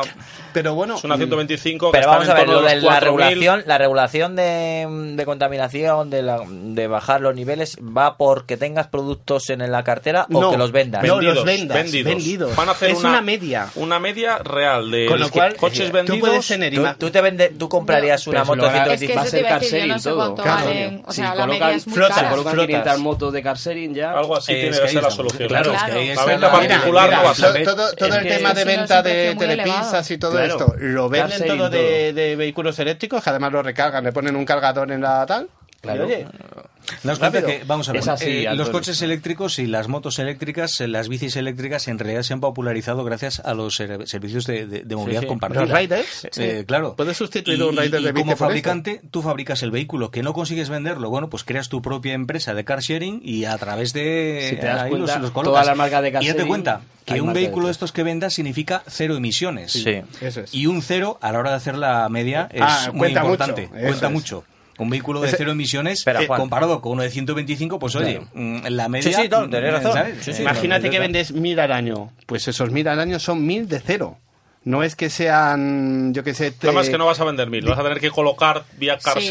o Pero da igual, los has vendido. Los has vendido. A Es lo que... si- y si aquí cuenta. cuenta, casi cuenta todas las empresas de car sharing hay una marca grande detrás, un grupo. Eh, Renault Mm. con los Zoe, eh, Kia con Weevil, que ahora va a Eh, colocar los, mm. los eh, Kia Niro 100% Ujú, sí. eléctricos. o sea, Smart. Smart con los eh, Car2Go, eh, o sea, Citroën siempre hay marcas. Sí, sea también. la- lo que tiene previsto con esta moto, con este eh, moto de 125 eléctrica, es generalmente, lo que he podido leer es que va a ser eh, destinada a car sharing para Claro. alquiler de... Va a ser la primer car serie antes del, del Twitch y Sería ese. bike sharing, ¿no? Sí, Bueno, sí, como la de- bike sharing. como las de acción. La próxima sí, semana claro. SEAT también nos presenta su primer eléctrico, que va a ser Mi. la versión eléctrica del Mi. Correcto. Eh, con unos Eso 150 es. kilómetros de autonomía, un vehículo pequeñito. Sí, también pero para cor- colocar volumen ahí va a ser más, más complicado. Sí, pero bueno, tampoco descartes que se hagan su propia o que participen en alguna empresa de car sharing a través del. O no, claro, que se lo vendan pues a, a empresas de, y- de y energía. un precio muy bueno, porque en este caso creo que el SEAT Mi va a partir alrededor de unos 16.000 Está euros. bien, ¿no? ese precio está bien. Claro. Para lo que estamos viendo de coches eléctricos Y está ese bien. es el concepto bueno a día de hoy del coche eléctrico. O sea, coche urbano, porque Sí. de nada te sirve, comentabais ahora el Jaguar o el Mercedes EQC que he tenido la oportunidad de probarlo. Son coches grandes, con cinco plazas, coches familiares, y te cuesta hacer más de 300 kilómetros. Pero Que- hay- hay- hay- Querido oyente, eh, que pues, se, ha referido, se ha referido a Jaguar y no es que te hayas perdido parte del programa, es que en el rato que ha habido música hemos estado hablando entre nosotros. O sea, aquí no se para, aquí no se para de hablar de gente que coches. dice, ostras, me he perdido algo del programa. No, pero, tranquilos. pero el concepto, a ver, eh, Hyundai Kona, por ejemplo, es, sí que es un coche que te Ah. haces unos 400, 420 kilómetros. Está bastante bien de autonomía. Mm. Sí. Eh, me ha sorprendido, pues, por ejemplo, los últimos modelos, el EQC o el Jaguar, Sí. que son coches que te cuesta pasar de esos 300 kilómetros. Eh, el que se compra ese coche con ese nivel tanto de equipamiento, de precio, de tamaño... Creo que se lo compra como primer coche en muchos casos. Que no te puedes más de 300 kilómetros. eh, No sé yo, ¿eh? Bueno, Alguien eh, que no, se pero gasta- vamos, di- vamos. te lo di- no, es Alguien que se gasta claro. 80, 90 mil euros en un coche, en un sub que solo va a recorrer 300 kilómetros, tiene otro coche antes pe- esperando para... Ya, para- Bueno, No si sé, no antes sé. y tiene un nivel adquisitivo. Claro, sí, para que poder- te- sí, voy. sí, claro, O sea, claro. si tú bueno, no, lo que, te- lo que está diciendo Pablo que por narices te quede otro coche. Claro, Ya si está. tú te gastas 80.000 euros en un coche que, que recorre 300 kilómetros de autonomía máxima, es que ese no es tu único coche. Sí, bueno, pero aquí entramos quizá un poco también, eh, a ver, muchas veces se nos, eh, se nos acusa a los que no defendemos al 100% el coche eléctrico eh, de ser mm, pues unos antiecologistas que mm, matamos gatitos por la calle cuando los vemos, etcétera, etcétera. Pero gatitos muy pequeñitos, ¿eh? Gatitos pequeñitos. Quiero decir, eh, ahora mismo tenemos muchas tecnologías. Eh, lo que pasa que, bueno, pues cada una servirá para lo que tenga que servir. Es decir, para grandes distancias ahora mismo el diésel no cabe duda que es lo más eficiente. Tenemos también vehículos de gasolina, tenemos coches híbridos y tenemos coches eléctricos. Y coche de- a día y coche hoy- de gas. a día- y coche de gas.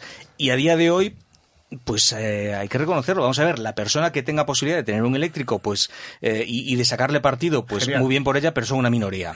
Claro. Y a día de hoy, ¿cómo Pero- funciona un 1%, coche eléctrico? Pues creo, para una persona que se mueve en ciudad Hmm. o en el campo, pero con un número limitado de, de kilómetros Pero y que también tiene un es verdad que es el ¿no? momento de comprarse un coche eléctrico porque ahora es cuando no te están eh, atracando con, con los impuestos. Bueno, pero con el precio sí. Quiero decir que para comprarte a día de un coche eléctrico, vamos a ver. todavía-. Antes hemos dicho que, que hemos dicho que luego los oyentes nos lo ponen en muchos comentarios cuando hablamos de, de- del No, precio sí. del coche eléctrico. Tenemos mucho hater últimamente, ¿eh? En iVox hay un cada Seat cosa Mi eh, Style Edition ahora mismo el, el precio de partida son 10.900 euros. El eléctrico va a partir de casi 7.000 euros más y encima con una autonomía limitada. Entonces todavía ahí es un sea, no Bueno, importante. esta semana hemos podido ver que uno, un alto directivo alemán de Volkswagen, no me pides el nombre porque ni no me acuerdo y tampoco si me acordase lo diría. No eh, lo pronunciarías bien. Seguramente, pues dijo que hasta 2023-2024 no se igualaría el precio de un eléctrico con un Claro. gasolina Eso lo convencional. firmaba yo ya, ¿eh? Pero yo, yo me tiro a la piscina y digo que 2024 tampoco lo veo igualado. hay un tema en esto y es el volumen. El volumen eh, consiste en que cuanto más vendas, por eco- economías Sí, de escala, pero que vas el abaratando tema, la si el tecnología. tema es, ¿tenemos de verdad tanta mineral para conseguir el, el- bueno el, el stock suficiente de baterías que haya es otra demanda? historia. Bueno, ya veremos. Eso, eso lo veremos más adelante. Por cierto, hablando de coches eléctricos, y pararemos ahora, el- la versión, bueno, el modelo de Volkswagen, el ID3, comienza la fabricación. El- han puesto En Thomas Ulbricht, Ulbricht. dice Unai, que lo tenemos aquí en línea. Oh, ya Pero estamos, Ulbricht de Bueno, eso está bien. Un saludo, Unai, más salvado. Unai, pasaros el número de cuenta para mandarte luego la nómina. Bueno, el Volkswagen ID3 comienza la fabricación del compacto eléctrico alemán. Ya sabéis que ha puesto muchas esperanzas Volkswagen en él, sobre todo por dos motivos, para limpiar su honor, bueno, o su honor, o, o tapar la vergüenza Sus con escapes. el tema, bueno, sus, escapes por el tema del Dieselgate, y porque, bueno, ya sabemos que como se está poniendo las normativas en Europa, quiere tener una alternativa bastante importante en un coche eléctrico, y bueno, pues eh, con el Gol le funcionó bastante bien, en el segmento compacto, pues ha entrado en el compacto con este ID3 que dicen que va a ser el nuevo Golf eléctrico. Lo veremos, yo tengo también mis dudas.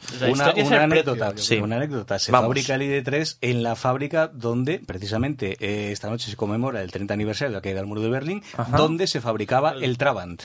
Ah, en la misma Que fábrica. estaba hecho el- con el- cartón, no ¿Alguien se atreve a decir ¿verdad? el nombre? Que No, yo lo he dicho en el cartón, diario dos veces y ¿cómo creo que lo he dicho cada vez peor. No, el, el el nombre de, perdón. De la fábrica. Uh, pues espérate, lo tengo por aquí. mira. Y si no tirábamos de Unai. Ánimo. La factoría de Ánimo. Sicau. Sí, cao. Sí, claro, un nombre impronunciable. y Bueno, según, según Juan, el Traban se fabricaba con cartón. Ojo, que quieren que eh, de esa fábrica es eh, de las pioneras en, eh, en haberla eh, estructurado para trabajar con coche eléctrico sobre la plataforma eléctrica del grupo BAG. Quieren que salga ya el año que viene 100.000 coches de, de esa planta y tenerla en un volumen de 300.000 coches anuales. ¿eh? En Un- 2021. Esa es su meta. Es, bueno, insisto, una- Esa es su meta. No. Yo voy a tirar para mi casa para que lea mi libro. Mañana en ABC contamos la historia del Trabant y de la fábrica de Chicago. O sea que quien quiere entrar en ABC.es, no. Juan, eh, Tranquilo, saber Pablo, que ahora tiramos realmente del se hacía con cartón o no se hacía con Mira, cartón. estaba buscando porque lo vi en un, en un programa no, de no, no, no, no, ver, no, el dejes modo- que me, que me el- carga el el Spoiler, modo- pero mañana. poco. El modo cartón Spoiler, pero poco, no sí, es sí. cartón, Juan. No es, no es cartón. Es cartones. No es cartones. Tampoco es cartones. Que no, Juan. Se fabricaba a partir de una mezcla de algodón, resina y Pues- serrín pues- que le ganó el pues sobrenombre eso- de cartón de carrera. Pues ya, pues este sí, una cosa es coche sobre- de cartón. sí, me Tiene que- tiene que arder estás- eso, ¿eh? Que no, da no, gloria, ¿eh? una- vamos a ver. o sea, algodón, resina. Claro, sí. Juan. sí, sí. Serrín, El sobre- serrín. eso no es cartón. Me- No, no, chispa te, de voy a dinero. explicar- te explico lo que es cartón. Bueno, eso no, es- eso no es celulosa. es el cartón que recogen los gitanos, No, hombre, no, si no, es que ¿qué es solamente eso? un cartón, otra cosa que lo no llaman. es- no es acero, Bueno, pues el dos caballos lo llamaban el paraguas sobre ruedas y no es un paraguas. Pero bueno, esto llevaba serrín. Bueno, bueno, bueno, pues nada, por Pues, eh, no es un cartón, así estamos. Bueno, eh, vamos a llegar a las 8 de la tarde. Os habíamos prometido que íbamos a hablar de los candidatos de mejor coche del año, pero antes de llegar a ABC quería hablar con Pablo que y con las revistas que nos ha traído, que ya nos presentó la semana pasada, pero es que me gustan tanto que quiero que también me hable esta semana de ellas. La revista Evo y la revista Autofácil. Pues nada, revista Autofácil. Esta semana empezamos ya con el cierre. Bueno, ya llevamos todo el mes. No os penséis que solo trabajamos una semana al mes. Bueno, pero- eh, el cierre tiene que estar siendo duro porque Miguel Tineo, que le he dicho que le iba a nombrar en el programa, que le llevo en el corazón, eh, no ha podido venir porque le tenéis explotado. Ha explotado. Me lo ha dicho, me dicho, dice, no puedo ir porque me tienen hasta arriba. Menos mal que no es de cartón, si no yo estaría ardiendo. No, no. Andamos desbordadísimos con todas las presentaciones que está viendo últimamente desde el último salón, eh, final de año, todos los especiales, la revista Urban que, que ya está en el kiosco a partir de este viernes, lunes. Eh, la podréis tener. eh, bueno, pues eh, andamos un poquito hasta arriba. Lo comentamos ahora con, con los compañeros de, de ABC también, con Pachi y con Noelia.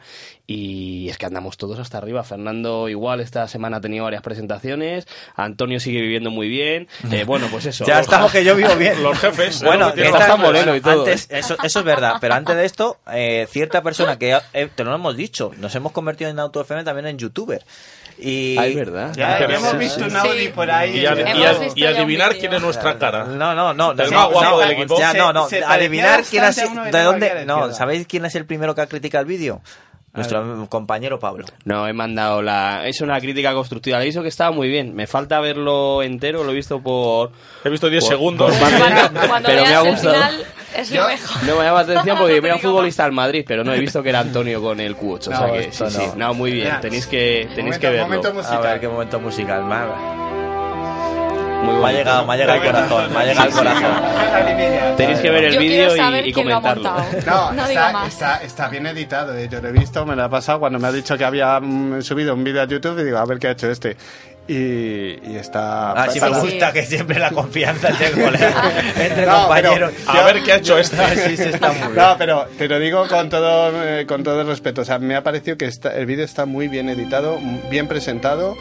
Me he visto muchos vídeos durante este mes para comparar un poco coches y demás y te puedo decir que está en la media. Bueno, Es vamos a hablar de, cosas serias. Auto Bueno, fácil. Autofácil, la portada número 229.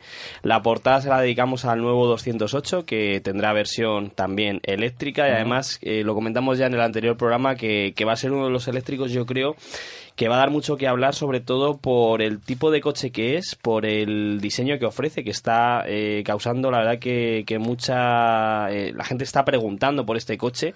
Los Eh, colmillitos. un diseño muy atractivo, un coche eh, que creo que se va a vender muy bien y en la versión eléctrica que pudimos probar en la presentación, la verdad que a mí me, me gustó mucho y además va a tener un precio de partida, eh, el precio oficial va a estar en 29.000 euros, pero nos comentaron en Peugeot que va a haber diferentes eh, planes para comprarlo, adquirirlo y demás y con los descuentos puede que se quede en torno a 22.000 euros. Está Por lo tanto, creo Joder. que va a ser un coche eh, A tener en cuenta. que va a dar mucho el, va a dar mucho que hablar a partir de ahora 2020 por el tipo de coche que es, por el precio y, por todo lo que lo que está por venir. O sea, que ya empieza a haber coches eléctricos que, como comentábamos, este sí que va a ser comprable por eso.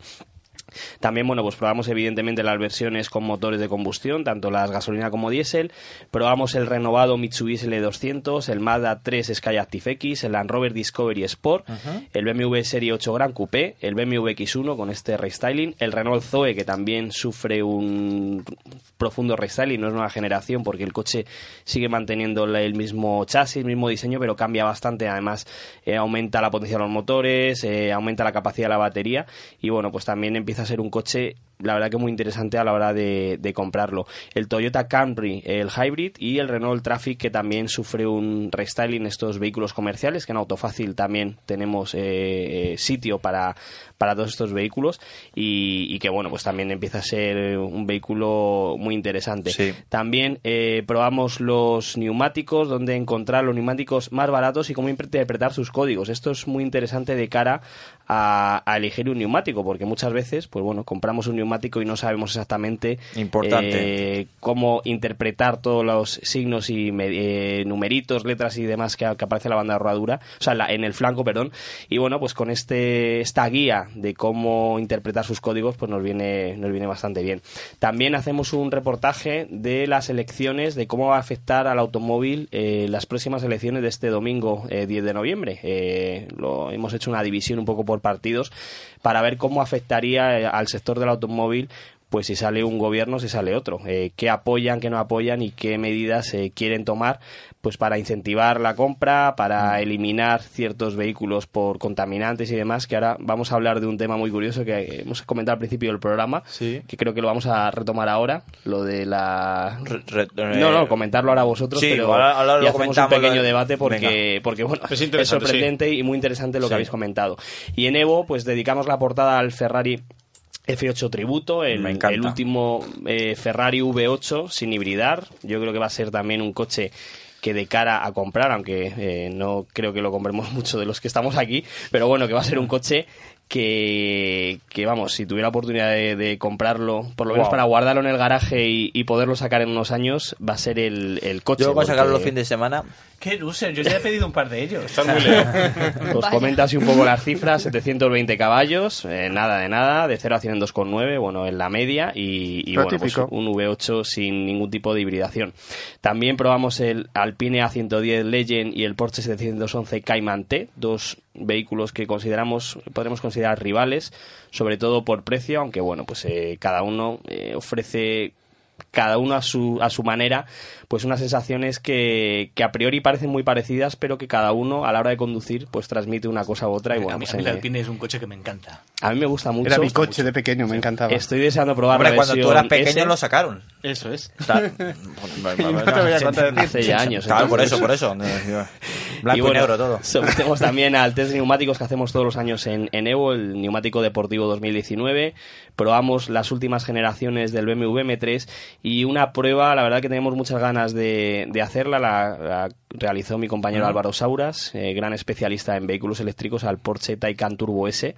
que bueno pues en unos creemos que en unas semanas eh, llegarán las versiones de prensa deseando probarlo pero bueno tenemos un pequeño adelanto en Bueno, la es más, en, el- este en, en su redacción tienen la posibilidad, está muy bien, para el que no lo conozca, Autofácil, tienen una, una planta entera para, para que ellos eh, trabajen cómodamente y luego aparte tienen abajo un patio para poder aparcar los coches de prensa y distintos vehículos y han, han situado también un cargadores, me estás comentando. de Wallbox, dos cargadores eh, de Wallbox de 11 kilovatios para bueno pues para irnos preparando ya para lo que nos está por llegar. Eh, hemos llegado a un acuerdo con Wallbox y bueno pues nos han instalado estos dos cargadores para pues para ir poder, Bien, poder cargar los coches por lo menos durante nuestra jornada laboral porque Sí. es que hay coches que con una jornada laboral bueno No hay veces que nuestra jornada laboral sí Son- queda son para cargarlo entero pero bueno, bueno. pero cuando hacemos jornada laboral de 8 horas eh, Te vas y no se ha te cargado entra la depresión Sí. cuando lo conectas y dices, joder, que se va a tirar aquí 26 Hombre, horas cargando. eh, si lo conectas, por ejemplo, un i3, que tampoco es un vehículo con una capacidad muy alta de batería,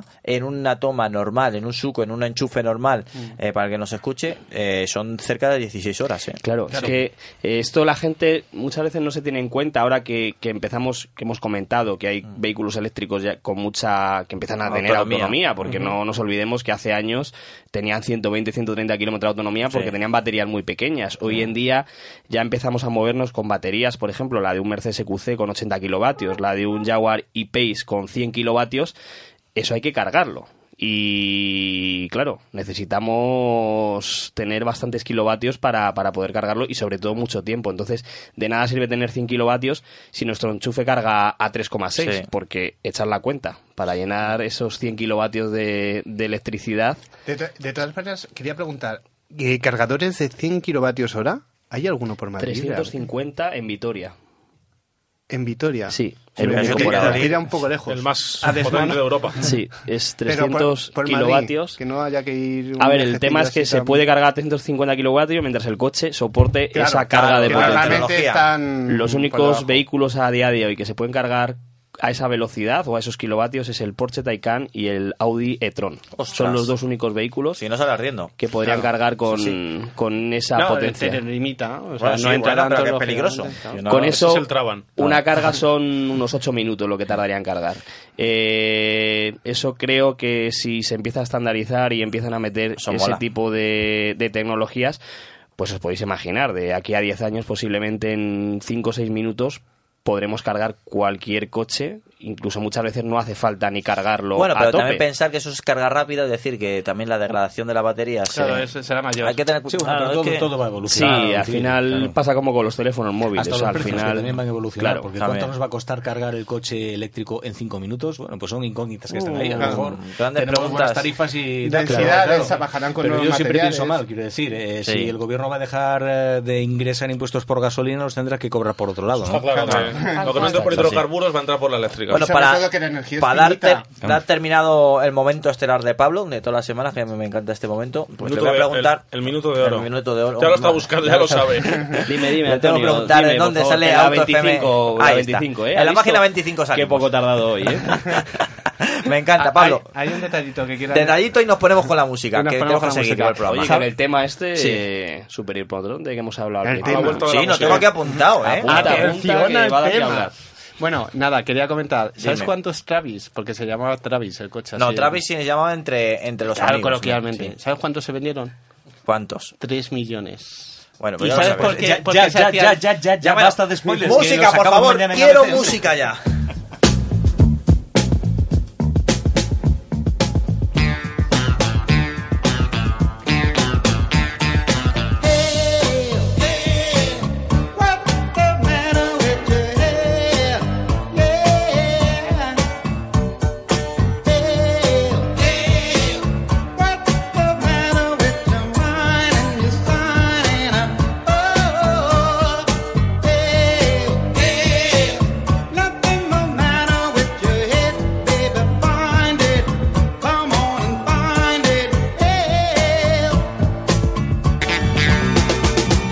FM, la revista sonora del motor, con Antonio Rodríguez Vaquerizo. Y nosotros seguimos, seguimos aquí adelante. Por supuesto, la promesa se va a cumplir. Vamos a hablar del mejor coche del año, ABC 2020, ya sabéis, eh, eh, atención, todavía no sabemos cuál es, pero sí sabemos sus candidatos. Candidatos eh, que este año, sin saberlo, todo hay que decirlo, le me ha dicho yo a, a nuestro compañero Pachi, me gustan mucho los candidatos. Y es que no han sido las marcas. soy más de candidatas. No han sido las marcas los que lo han propuesto, han sido los propios periodistas de ABC Motor los que han decidido los coches, cosa que me ha hecho mucha ilusión y creo que ha sido muy acertado. Eh, Mientras, bueno, mientras busco los candidatos me he estado fijando y... Sí, y- te estaba buscando y- porque y el es que coche han de- puesto el- tanta información que lo es difícil El encontrar. coche, el coche del año cuando nacimos Juan y yo fue el Sinca 1200. Bueno, eso cuando naciste que, tú, yo un poco más Que adelante. costaba 911 euros por trasladarlo a, a euros. Cuando nació aquí nuestro director. Ah, lo tienes ahí. Fue el ah, en la primera hoja. Ah, que tiene truco, ¿eh? Antonio, Que como empieza- con el suplemento de ABC. empieza los diarios por De detrás. qué cosa sumario. mala costumbre. Eso Empieza lo a hacen en- buscar ahí la Eh, parrilla de la tele. el ¿Dónde se tiempo. leían al revés los, los periódicos? ¿En, ¿En Japón o en.? Yo No, no hace lo- falta, revés. Bueno, yo lo hago, ¿eh? sí, sí, sí. Yo Yo lo hago también siempre al revés. por atrás. Y, En el- y no lo, y no lo hago por alguna algún periódico deportivo que puede salir antes En el señoritas. marca es muy por típico, eso. por ejemplo. Curioso, los tres gallegos empezamos el periódico por la parte de atrás, fíjate. Yo sí, yo sí. Antonio a siempre, decir que no sabe si Porque- vamos A ver, Pablo, a ver, a ver qué va a decir Pablo. Periódicos y revistas y todo, yo siempre. El as Antonio lo empieza por detrás siempre. Claro, lo ves, ya yo. Y- La han quitado ya, eh. y lo, lo empieza y lo termina. Ahí, ahí se queda. No me canso mucho. Lo hace giratorio. Bueno, vamos a ver, candidatos. Em, lo- eh, Espera, un, Pachi, rodillo de tambor o algo así, un No, redoble, no no, tenemos no, playa, no, algún Yo, comenzaría por las novedades, que son, son, son varias. Bueno, primero la elección, eh, la, la- la redacción de, de ABC ha seleccionado eh, entre los coches presentados entre octubre de 2018 y eh, septiembre de 2019, creo que están bien las fechas, hemos seleccionado bueno pues una serie de vehículos y al final mm, con una votación interna y tal hemos eh, elegido pues los que creíamos que, que merecían ser eh, valorados. ¿Por qué digo valorados? Porque aparte del jurado de periodistas especializados, que son treinta y pico que, que participan este año, igual que todos los años, que tendrán un peso del 70% en el resultado final del voto, pues también participan los titulares de la tarjeta oro y suscriptores del periódico con un peso del 20% y los usuarios registrados que pueden votar a través de, de nuestra web, que es mejorcoche.abc.es, sin dobles delante ni nada, simplemente mejorcoche.abc.es, entran en esta dirección y así pues acceden a la lista de los 12 vehículos eh, que, que hemos seleccionado este año. Eh, por orden alfabético, bueno, pues el Audi A1, el eh, BMW Serie 1, Citroën C5 Aircross, DS3 Crossback, Ford Focus, Kia Ceed, Mazda 3, Renault Clio, se me ha atascado la página del ordenador. Entonces, Toma, pasamos, Me encanta el directo. Son las Sí, eh, sí, sí, 8 y está 18 de la tarde de este maravilloso viernes y seguimos aquí en directo. ¿Por, por dónde íbamos? A ver, por el Kia Ceed, Mazda 3, Renault Clio, Seat Tarraco, Subaru Forester, Toyota Corolla y Volkswagen T-Cross. Ah, Ahora bien, entendemos bien. lo de la chuletita para hacer los dibujitos. ¿eh? Claro, si es que al final es lo que tiene la técnica, ¿ves? Al final Ahora funciona, ¿eh? con los ordena- Ahora funciona, ahora funciona. Casi sí. dice traban. Eh, hay- Casi Pues traba. En la elección de los modelos eh, habéis... em- Mira, la Pablo, mesa, que la está mesa está en construcción, Pablo. no me la rompas. No, eh, quería preguntar, eh, ¿hay alguna mm, variable que hayáis empleado para elegir modelos sub, modelos del segmento C? No, simplemente, bueno, pues entre las principales novedades y también, bueno, pues por eh, las ventas, eh, algunos también, bueno, por- por- porque son fabricación española y porque son quizás los modelos más significativos dentro Más de lo que se ha presentado, más representativos o que más han cambiado, ¿no? Hay muchos modelos que se han eh, quedado fuera porque eran simples eh, restylings, es decir, que si le cambias los grupos ópticos, pues no puedes considerar que es un coche nuevo, entonces, pues se cae de la selección. Hay el otros Renault que Clio, aunque parezca mentira, es nuevo. es completamente nuevo, sí, Ah. sí, sí. No, y, y después lo ves de cerca y, y notas la, muchas diferencias y que notas es un coche completamente nuevo. Eh, hay otros que no han entrado, por ejemplo, en fecha, ¿no? Eh, algunos comentarios en la, en la web. Es que no habéis incluido ningún eh, coche de la marca Peugeot. Bueno, pues no, porque este año Peugeot tampoco tenía ningún vehículo que por fecha entrase. Porque, por ejemplo, el nuevo Peugeot 208 pues podrá ser candidato el año que viene, pero no este año porque fue presentado después del mes de septiembre de 2019. Ah, que todo tiene Claro, su todo porqué. tiene su porqué, todo Vale, tiene su vale, porqué. vale, Pasa Eso ahora es. mismo con el Corsa. Con el Corsa, que entrará también el año que viene, eh, quizá Con el también el eh, nuevo 2008. Ah, bueno, sí, eh, es verdad que ya tenemos ranking, me está diciendo aquí. Hay ranking, sí, porque día a día Fernando. Se va A ver, ¿cómo va la actualizando con las ¿Cómo va la votaciones de los lectores. ¿Qué es esto de titulares ABC Oro Sí, Platino? a ver, se ha diferenciado lo que te decía antes. Eh, un 5% del voto corresponde a los eh, lectores de la web y un 20% a los eh, eh, suscriptores del periódico, Ah, los que reciben en su casa y compran el periódico Bueno, en, lo- en papel. los que ¿no? pagan, Vale, los que Eh, se gastan el dinero en el en el en este periódico, caso lo pueden hacer bien a través de mejorcoche.abc.es Sí. o bien con, con un- una cartilla que se, que se incluye en el, en el diario ABC. Eh, los lectores de la web pueden votar una vez al día eh, hasta que finalice el plazo, que creo que es el 3 de diciembre, si no estoy eh, equivocado. Y mm, los votos se van acumulando en, en la página web y se puede ir viendo cómo va el, el ranking de las votaciones.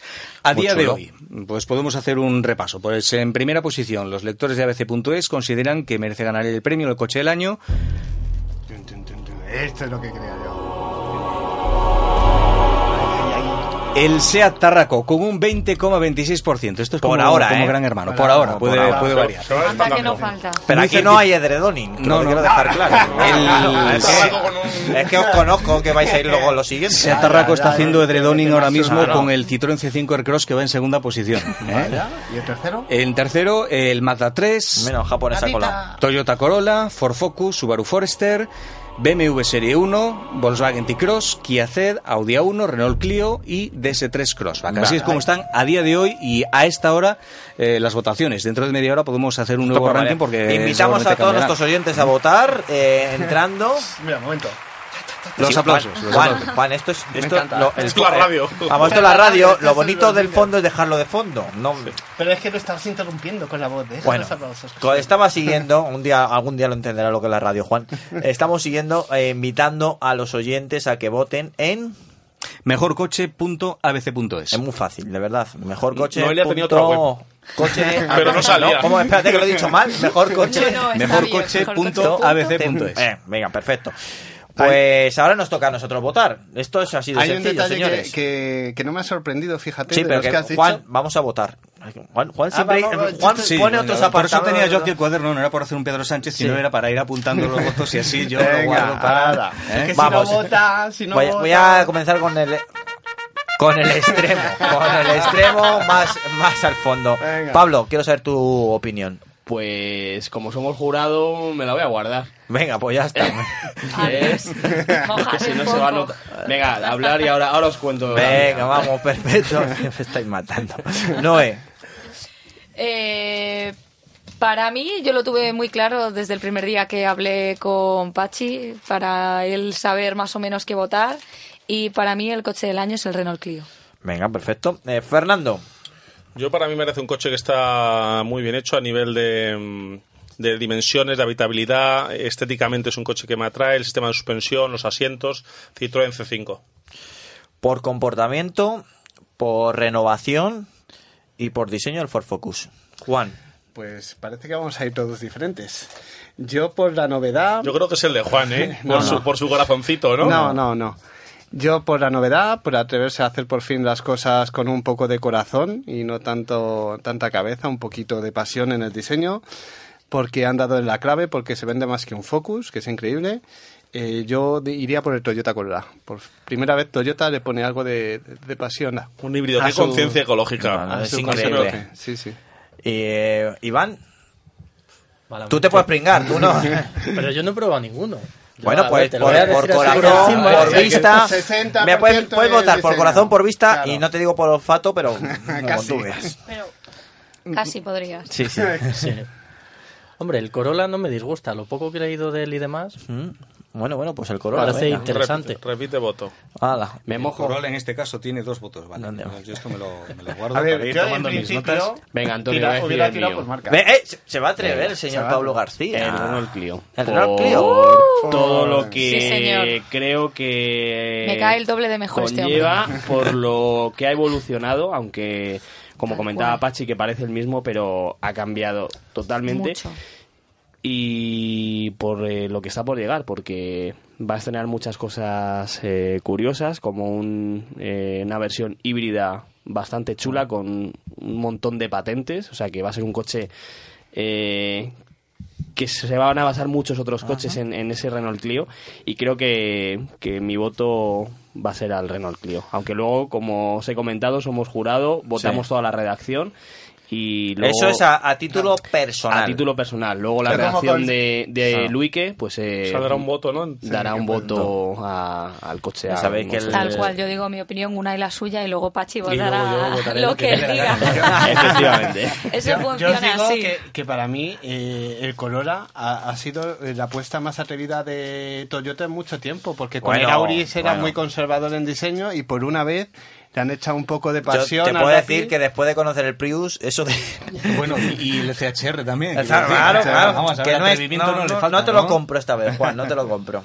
Falto yo, ¿no? Sí, bueno, no, Me que no me he cago en atrevido, no me he atrevido a preguntarte, Ah, pero bueno, venga, venga, sí, sí, vaya, yo tampoco Antonio. quería, pero... Bueno, Sí, pues sí. vamos a ver. Como sabes, yo soy gallego, ¿no? Galego, es galego. A ver qué se Depende, fabrica allí. Pues la ventaja que tengo este año es que no tengo que dar un voto directamente a un coche, sino que se van a votar varios criterios eh, sobre varios de ellos. Hay nueve puntos que vamos a valorar los miembros del jurado. Tendremos que dar del 12 al 1 eh, un punto mm, por cada uno de nuestros criterios. Y la verdad que es que, por un lado, mm, me parece bien porque en este caso yo lo tendría bastante difícil para, para elegir uno solo. A ver, el Tarracom eh, es un coche al que le coges cariño. Al principio lo ves que, está, mm, que es un coche muy grande, que a lo mejor por segmento no puede encajar perfectamente en lo que es un coche del año, eh, pero después, eh, una vez que empiezas a manejar las levas y, y a manejar el, el selector de- de- del tipo de conducción, la verdad que va es un coche que va muy bien. El Focus me ha sorprendido por diseño y por innovación. Eh, el Kia C, la verdad es que me parece que, la gente de Kia cada vez está haciendo unos coches eh, mejores y además tanto el Focus como el C son un segmento que a mí particularmente me gusta mucho. Eh, el Mazda, pues tampoco puedo decir más que cosas buenas de él, pero claro, yo personalmente, si tuviera que elegir un coche, bueno, aparte del C5 Aircross, que me parece que también que es un vehículo que está muy conseguido, yo a mi casa me llevaría un BMW Serie 1. Bueno, venga, Pero, va. pero entiendo que quizá el BMW no encaje demasiado en la filosofía de cuál es el coche del año, porque por volumen de ventas y por popularidad, pues a lo mejor no, no entra ahí, ¿no? A mí el BMW me, me ha gustado mucho. ¿BMW se lleva alguna vez el título de mejor coche del año? No. No. Bueno, ahí lo dejamos. Sería ¿eh? ahí una posibilidad. Claro, pues sí. la primera. Renault ha llevado muchas, eh, Peugeot Sí. también, Citroën, Hyundai. Está ahí, ahí, está De, ahí. de todas maneras, no digo nada, pero en esta votación... mira, es verdad, no me había fijado, este año no está Hyundai. Una, una pregunta. a bueno, los- pero está eh, que No, pero no, no es. Hyundai. Una pregunta a los chicos de ABC, eh, si la sabéis porque no habéis nacido ninguno de los dos. En el año 94, porque hay dos coches del año, Porque empataron. Empataron, eh, Empataron a en la votación, sí, empataron la votación. Sí, Twingo a partir de entonces ya se cambió también eh, las bases Que- del es que premio. Sandia muy- Para que no volviera a pasar. Y, y de hecho este año si hay un empate, pues eh, se llevaría el premio el que haya recibido más eh, votaciones altas. Es decir, si hay un coche que tiene eh, dos doces y otro solo tiene uno, aunque al final empaten el número de votos, pues el que se Bueno, haya llevado los dos doces... Ha en vuelto, ha el vuelto a estropearnos la mesa. No, no pasa de ver la mesa, ¿eh? Por nada. Bastante Es que no es por nada, pero esta mesa es poco, es poco segura. Está hecha- está hecha con Esto- este cartón, programa se lo voy a enviar a, a nuestro gerente que lo va a escuchar. Para que, para que vea su mesa. La- es una mesa de cartón como la Cartón del traba, Travis. ¿eh? Es que está fuerte. Pablo García está muy fuerte, ha venido Está fuerte. fuerte. Joder, he venido hoy, vamos. Bueno, pues este es el mejor coche del año ABC, ya podéis participar. ¿Y cuándo sabremos el resultado? El resultado, bueno, pues las votaciones finalizan el 3 de diciembre, se sabrán en el mes de diciembre y el premio se entregará en el primer trimestre de 2020 como corresponde al premio. Ah, bueno, vale, vale. Y ¿No? habrá entrega de premios. Habrá entrega de premios. La ministra pedirá. eh, eh, Sabemos, este domingo No, no tenemos sabemos, elecciones, claro. no sabemos Y- qué es lo que va a si pasar. repite la a lo ministra, mejor- se- No, bueno, y es el día del entrega del premio del año, lo más esperado es saber con qué vestido va a ir Noelia al acto. Eso es una de las cosas más esperadas en el, la princesa, en el ¿no? mundillo de automoción. De la reina. Anda, nos vamos un momento de consejos y seguimos aquí en AutoFM, por supuesto, en directo en Plus Radio. Probablemente habrás escuchado muchos anuncios de empresas que compran tu coche. Esas que te dicen que van a pagar más sin ni siquiera verlo. En Argüelles llevamos 55 años en el mercado y preferimos decirte las cosas tal como son. En Argüelles compramos tu coche siempre que se encuentre en buen estado y te garantizamos que te pagaremos un precio justo, ni más ni menos. Argüelles Automóviles, calle Galileo 5 y 7, en el centro de Madrid. argüelles-automóviles.com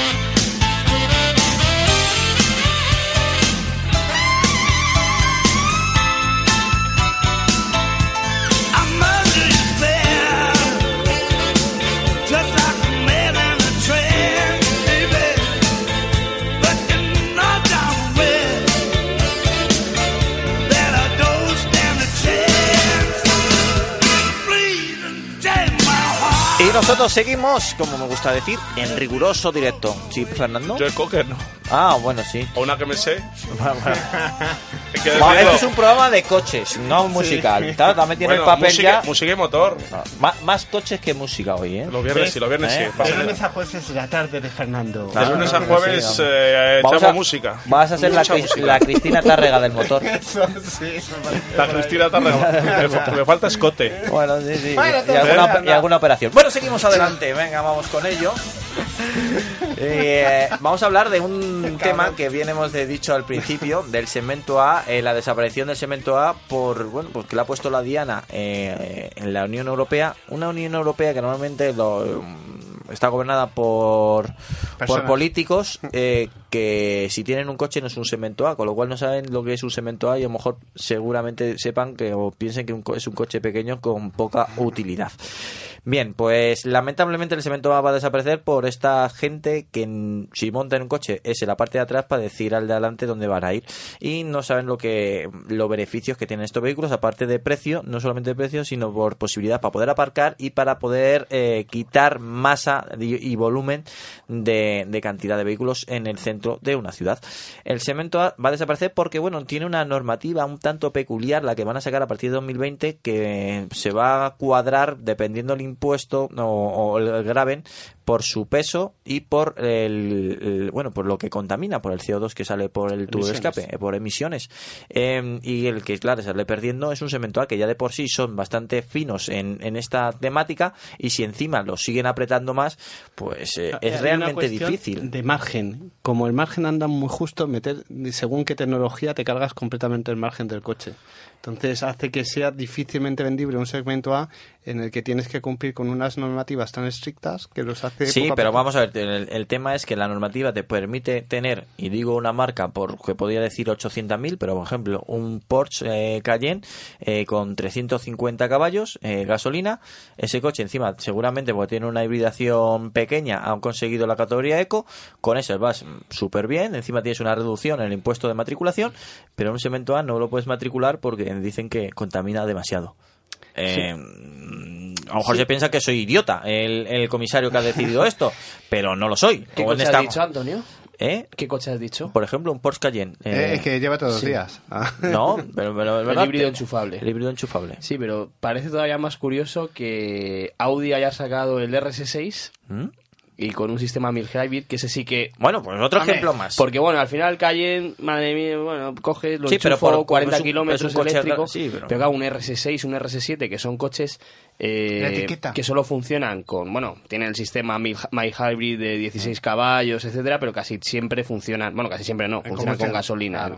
Entonces, bueno, pues eh, al final es un- una legalidad que pueden hacer y lo están haciendo y, y me parece perfecto, pero que llama mucho la atención Ah, que ¿por ese coche no? Al final sea eco, que dices, bueno, mm, No, ¿por qué este coche es claro. eco y mi... Porque echa la ley, echa la Uy, trampa. que Claro, sea entonces- mi, mi Fiat 500, un Claro. Fiat 500 que quieren eliminar un Fiat 500 porque según hecho, ellos contamina ya lo han más dicho, que, que- un RS6. Fiat ya, ya ha pensaba hablado que de el 500.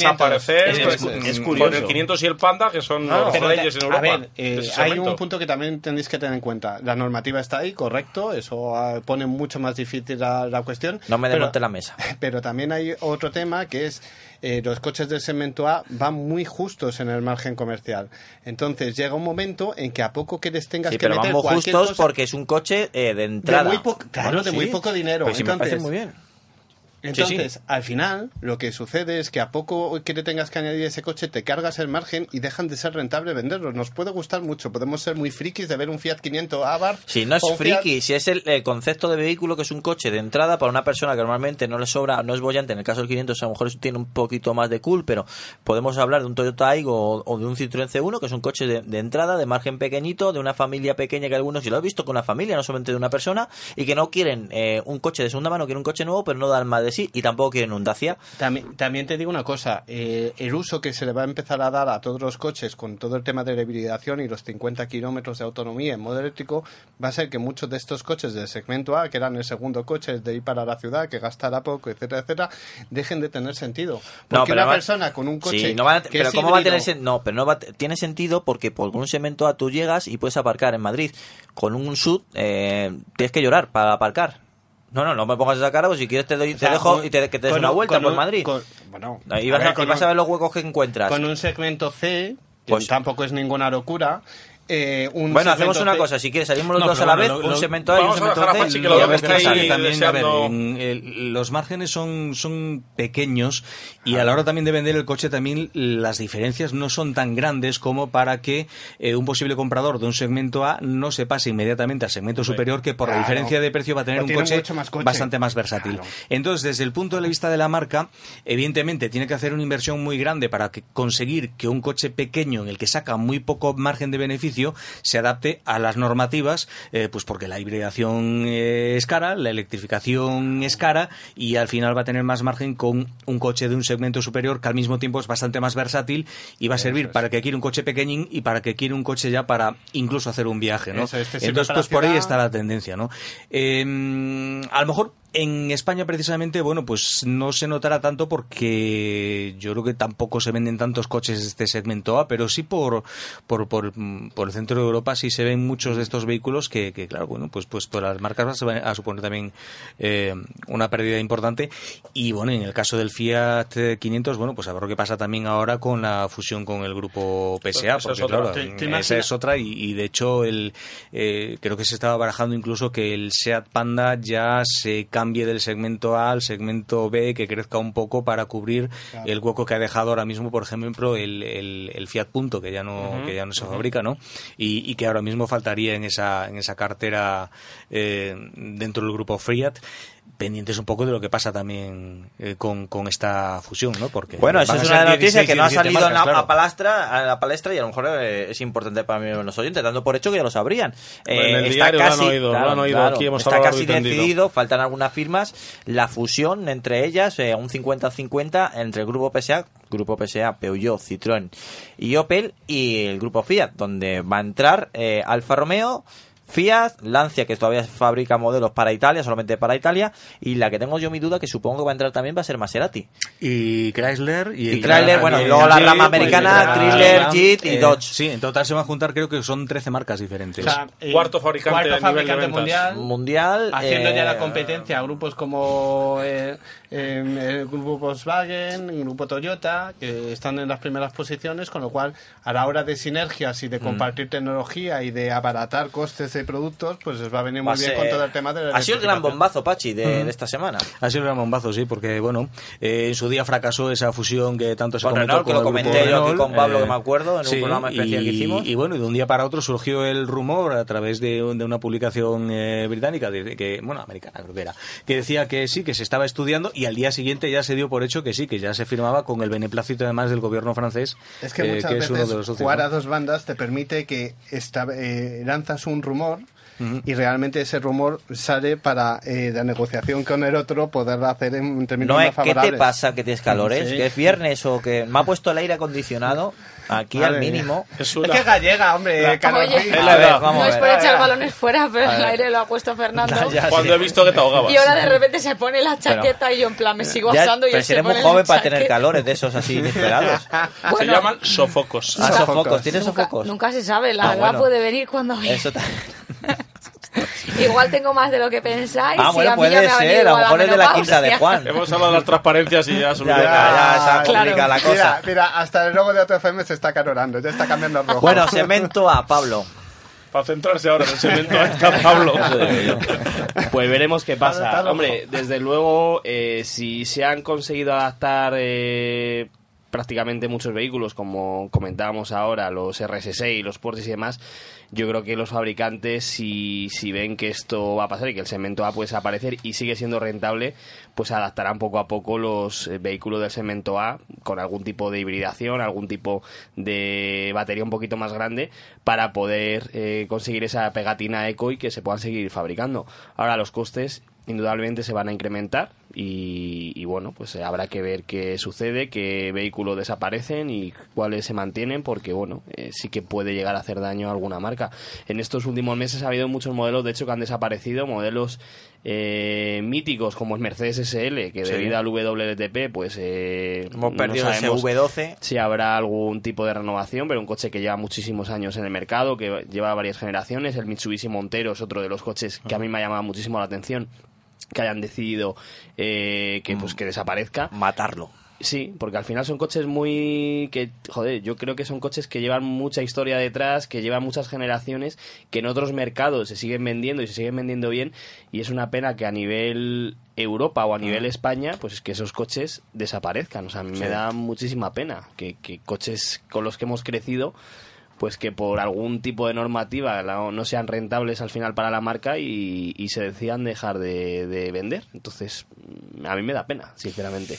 Eh, vamos a ver muchos casos de eso, no van a ser los únicos, nos van a sorprender. de esto, sí. y vamos a ver por dónde van los tiros. Vamos a, a comentarlo sin duda alguna en, en Auto FM y alguna pena que otra más nos vamos a llevar. Sí, luego las sinergias, a mí, hombre, eh, yo entiendo a los fabricantes y, y demás que al final, bueno, pues tienen que, que ver sobre todo eh, lo rentable que pueda llegar a ser eh, sacar a un producto, pero para los que nos gustan realmente los coches, al final todas estas sinergias, que un coche sea el mismo coche y que lo vendan varias marcas, pff, a mí No eso tanto, me... ¿eh? o sea, el grupo sí, Volkswagen a- lo lleva haciendo muchos años. Pues por eso te digo. Claro, pero al final, claro, A por ver, ahí van los tiros. Pruebas uno y pruebas Ya había- no, el tema es que nos habíamos quejado porque ha habido queja ya de decir, joder, León al final es un gol, que sí, que sí, que Yo creo que, que- que cada uno tiene su Sí, personalidad. tendrá su personalidad, pero al final No es un- eh, eh, son parecidos. y Sí, lo que pero- estamos haciendo es quitar esa personalidad de verdad, porque al final te compras un italiano, tenía su personalidad. ¿Te podría gustar o no te podría Claro, gustar? ya, pero ya no vamos a ver esos coches con los que te lo comprabas y decías, Claro. "Jo, es que es, es- este Es coche único". solo monta No, esto. no. Ahora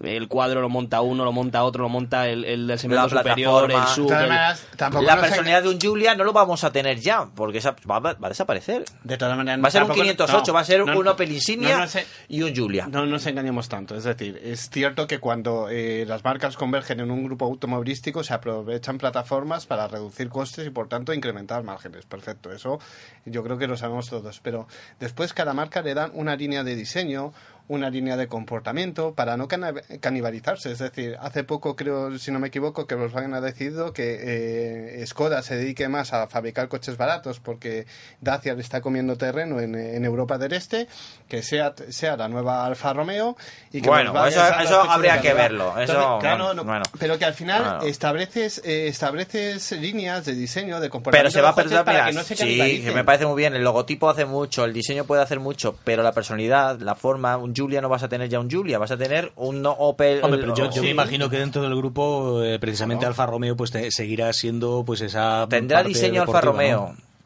Pero no, ten- no será un Alfa Romeo por dentro. Claro, hasta que cojan y digan, pues Claro. tenemos que utilizar esta plataforma Claro. para todos los coches. Claro.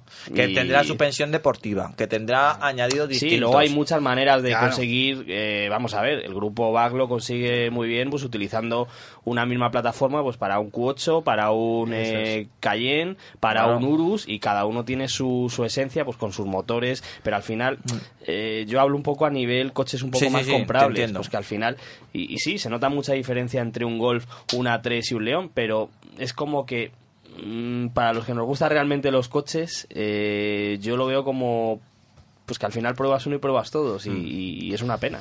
Eh, yo estoy coincidiendo con Pablo y no tenemos más tiempo para esto porque nos vamos a dejar sin hablar a- con Iván, que vamos a conocer eh, su vertiente fotográfica.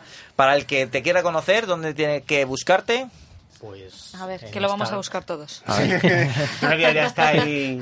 En Instagram, Sí. Facebook y bueno, y en, en la web. En ¿Cómo Instagram, es? A ver. Gas and Roads. Gas and Rose. Eh, para aquellos que tienen el problema con el inglés, Por ejemplo, Yo ya lo he Gasol- buscado, ¿eh? Gas ¿Cómo sería? Roads. Gasolina y Roads. carreteras. Gas and Vamos a... Roads. Gas and Road. Y ya no Sí. he encontrado. DS. Sí, aquí sale. Ahí, es. ahí están. eh, Ya está fichado, ya grandes fotos, grandes momentos y, y grandes coches, podemos denominarlo. Bueno, sí, más o menos. Mm. Pues lo que voy viendo, lo que me van dejando y bueno, pues, pues poco a poco. Fotos muy chulas, la verdad que Sí, además es que es un friki de los coches y cuando Sí, eres muy demasiado. friki de los coches, yo creo que al final yo creo que estas cosas te salen. Yo le conocí hace muchos años a Iván, eh, somos amigos desde, bueno, por otra razón y, y bueno, pues siempre le ha gustado la fotografía, siempre eh, le han gustado los coches y al final, bueno, pues ha conseguido hacer de, de su hobby pues una parte de su vida y de su trabajo, porque Sí, bueno, no, ya empieza a hacer cositas por ahí, él se dedica a otros menesteres, pero bueno, eh, la verdad que hace... Bueno, y luego aparte te ayuda para la ruta Sebo. Para la ruta Sí, Sebo también, también. nos hace fotos, trabaja para, para varios equipos de carreras, para Porsche está haciendo cosas también ahora, o sea que, que al final... Ostras, eh, tiene ahí su lado oculto. Claro, ¿eh? para la gente que nos está escuchando, sobre todo los chavales jóvenes que muchas veces se quieren dedicar al mundo del motor y demás, eh, No lo hagáis, es una trampa. es una trampa, evidentemente, porque todos los coches van a ir iguales dentro de 10 años a, hacer otra Sí. cosa. No estudiéis periodismo ni probéis coches, pero el tiempo. De hecho, simplemente... de hecho, acabas de decir en, el, en el- las fotos que tiene Iván, eh, hay un porcentaje muy alto de coches que tienen más de 25 o 30 años. ¿eh? Sí. Sí, bueno, es O sea que ya la que- personalidad de los coches está más detrás que delante. de los hierros Sí, que no, nos no, gustan a todos, hombre. son- Son Claro, todo lo conozco hierros. yo. Hierrete, hierretes, como lo llamamos. Y sí, pues para los que nos estén Sí. escuchando, que, que hay vida todavía en el, en el automóvil. Bueno, y- las últimas estimaciones que hemos recibido, más de 30.000 oyentes. Cosa que estamos muy contentos, Fernando. Vaya regate que nos acabas de hacer. No, verdad, que la ha dejado, me la ha dejado en pista. Sí, eh, estamos en 30.000 oyentes. 40.000. que dado- Bueno, lo último que hemos sí, visto es bueno. una media de unos 40.000 oyentes y sobre todo lo más importante, que no es lo normal en la gente que pincha en web a escuchar una radio, una permanencia media de 70 minutos, eh, con lo cual... soportan más de 70 minutos, o casi 70 minutos. 70 minutos, con lo cual... eh. Somos Pues gracias como, Con lo pues, cual- con la compañía que tenemos hoy. Una- lo- un aplauso, un aplauso para un aplauso nuestros oyentes. Lo merecéis. Javier. Muchísimas gracias. bueno, eh, vamos a rematar ya el programa. Muchas gracias, Iván, por acompañarnos. que no sea la última. Ya sabéis que puedes disfrutar los días que quieras. Los viernes, eso sí. Aquí está. Tenemos mesa nueva, Pues os tomo la palabra. Estamos, eh, estamos en construcción porque casi me la desmontan. y al otro lado del teléfono, la primera vez que contactamos con él a través de Plus Radio, está un gran amigo de Auto FM que todavía no nos ha visitado y todavía no ha inaugurado el estudio. Ni, no, ni. Enrique Naranjo, bienvenido Enrique. Muy buenas, buen recibimiento. ¿Qué pasa, Enrique? ¿Qué pasa, Pablo? ¿Qué ¿Cómo tal, vas? tío? Añoramos tus churros. Bueno, pero eso es alemán. Ya, Ya, no, ya, este, este solamente te echa de menos por, por conveniencia, te das cuenta, ¿no? Lo Claro. primero, pedirte disculpas por molestarte porque creo que estás en la playa relajado, sin el ordenador Qué cerca va, ni nada de eso, ¿no? Nada, nada, nada. Buah. Una jornada hoy maratoniana, como diría el gran José María García. Bueno, ya sabes que Enrique Naranjo, o para, mejor dicho, para quien no lo conozca, Enrique Naranjo es redactor de la, del periódico Marca y se está últimamente especializando en, en motor, pero de manera deportiva. Con lo cual, pues todo, ca- prácticamente todo que sea relacionado con Dakar y, y- y demás Sí. enlares, eh, ahí está detrás. Queríamos eh, hablar con él para que nos contara un poquito, que Fernando Alonso está ahora haciendo, haciendo de test, ¿no? Bueno, corriendo No, una carrera corriendo, del campeonato de Saudí de Rallys a modo de test de preparación para, para el Dakar y creo que está en la etapa, de duna en duna. en la última etapa está ahí cerquita o en el podium incluso. Sí, eh, mañana se, se disputa la última etapa de un rally que forma parte del campeonato de Arabia Saudí, que se llama Ula Neom, que ya habréis oído hablar estos últimos días de él. Y bueno, pues son cuatro, cuatro etapas, mañana se disputa la última y hoy pues hemos tenido una sorpresa agradable porque eh, dura- desde el primer día está rodando en cuarta posición, pero bueno, hoy eh, pues cosas que pasan en los rallies, uno de los pilotos que iba por delante es Khalid Al-Qasimi, que os sonará también Sí. del, del VRC. De Peugeot. Sí. Exacto. Eh, pues ha tenido un problema mecánico, ha abandonado y, bueno, pues Fernando Alonso ahora mismo ocupa plaza de podio, lo cual eh, no está mal, teniendo en cuenta que es un rookie en esto de, de las dunas y de la tierra, ¿no? Y además, eh, con el añadido, ¿no? Que está corriendo en el mismo país donde se va a disputar el Dakar, no en la misma zona, creo, ¿no, Quique? Pero con una, una- un terreno similar. Sí, el, el recorrido del Dakar todavía es secreto hasta el día 20, que se revelará, y, pero en principio no parece que vaya a subir el Dakar hasta en el norte de Arabia Saudí. Pero bueno, al final es una toma de contacto importante. Además, es un país en el que, quitando Nasser Al-Attiyah, me atrevería a decir que ninguno de los favoritos ha, ha corrido. Todos parten de allí. cero, ¿no? Todos parten de cero. Además, Ah. eh, está prohibido probar allí por la organización del Dakar, salvo los pilotos que compitan en, en rallies como este del Sí. Campeonato Nacional.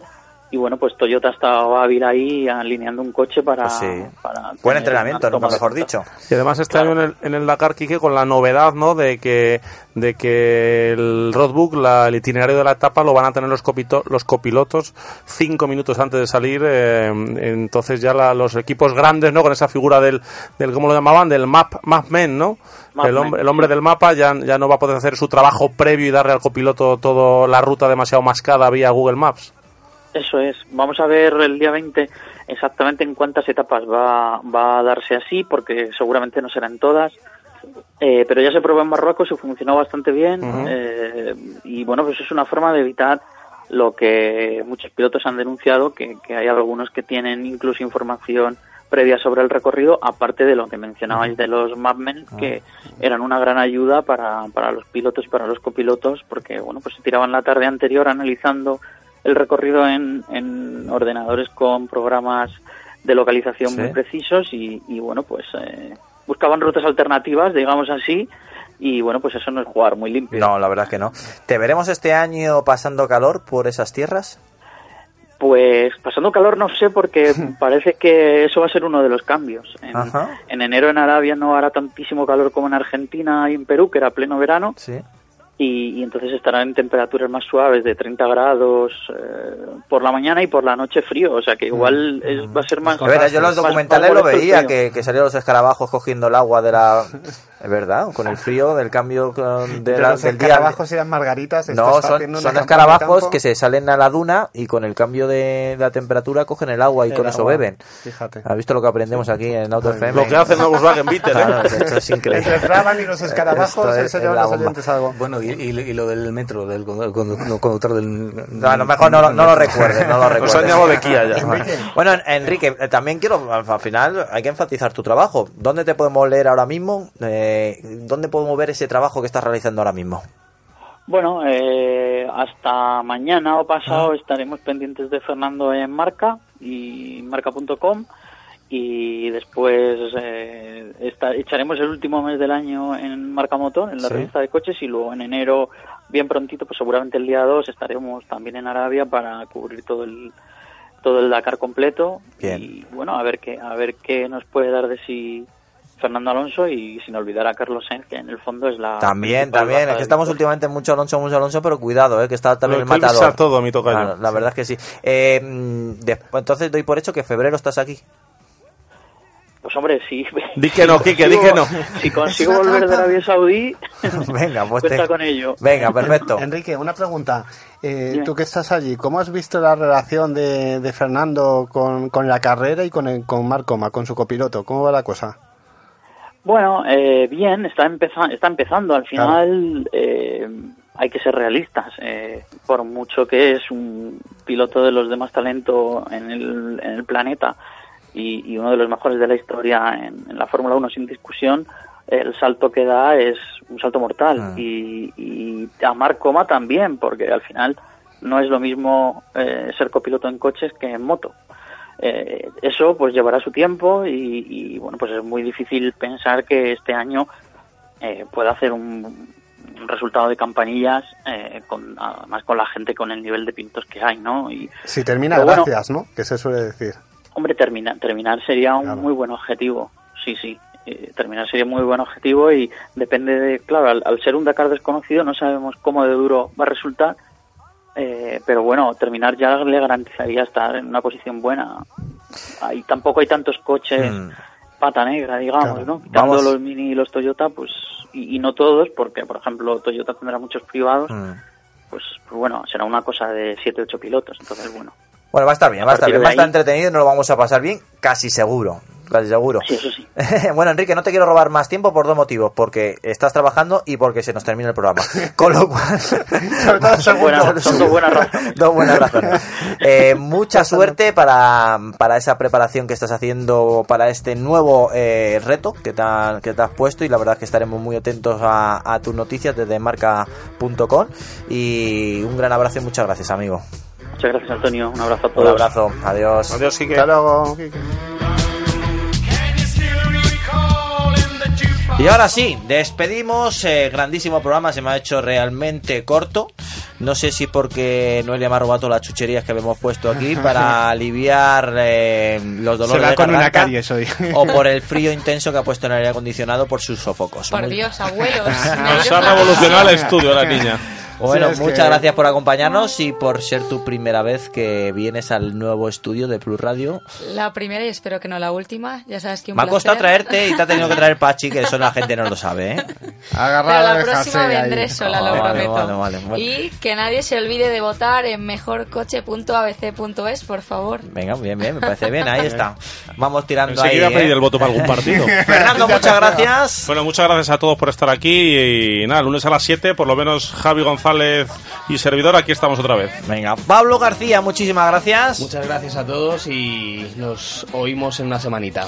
Iván Santamaría, muchas gracias. Muchas gracias a vosotros. Ha sido un placer estar por aquí. Espero que no sea la última. Ahí está. Pachi, ¿qué decirte, Pachi? Muchas gracias. Nada, muchas gracias a vosotros. Prometo la próxima vez eh, venir con el curso aprendido y saber cómo se conduce un vagón de metro. Eh, no lo digas muy alto. Juan Ávila, muchas gracias. Muchas gracias a los oyentes. Recordad que los programas después están dis- disponibles en iVoox, que vemos los comentarios En- que en- dejáis. En TuneIn, en Spotify. iTunes y en Spotify. Eso es. Y nada, que como siempre, todos los viernes, aquí a las 7 de la tarde, los esperamos. Yo soy Antonio Rodríguez Vaquerizo. Para mí ha sido un placer estar junto a vosotros. Tan solo nos separa siete días. Ser buenos y abrocharos el cinturón.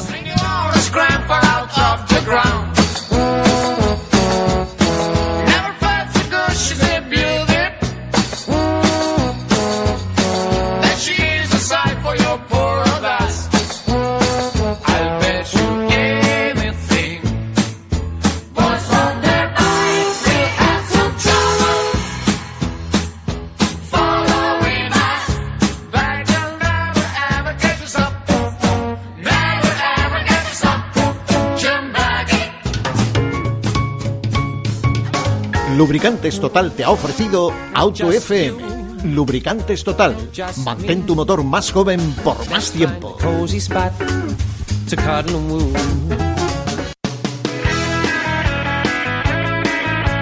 Hoy puede ser un gran día y mañana también. Hoy puede ser un gran día.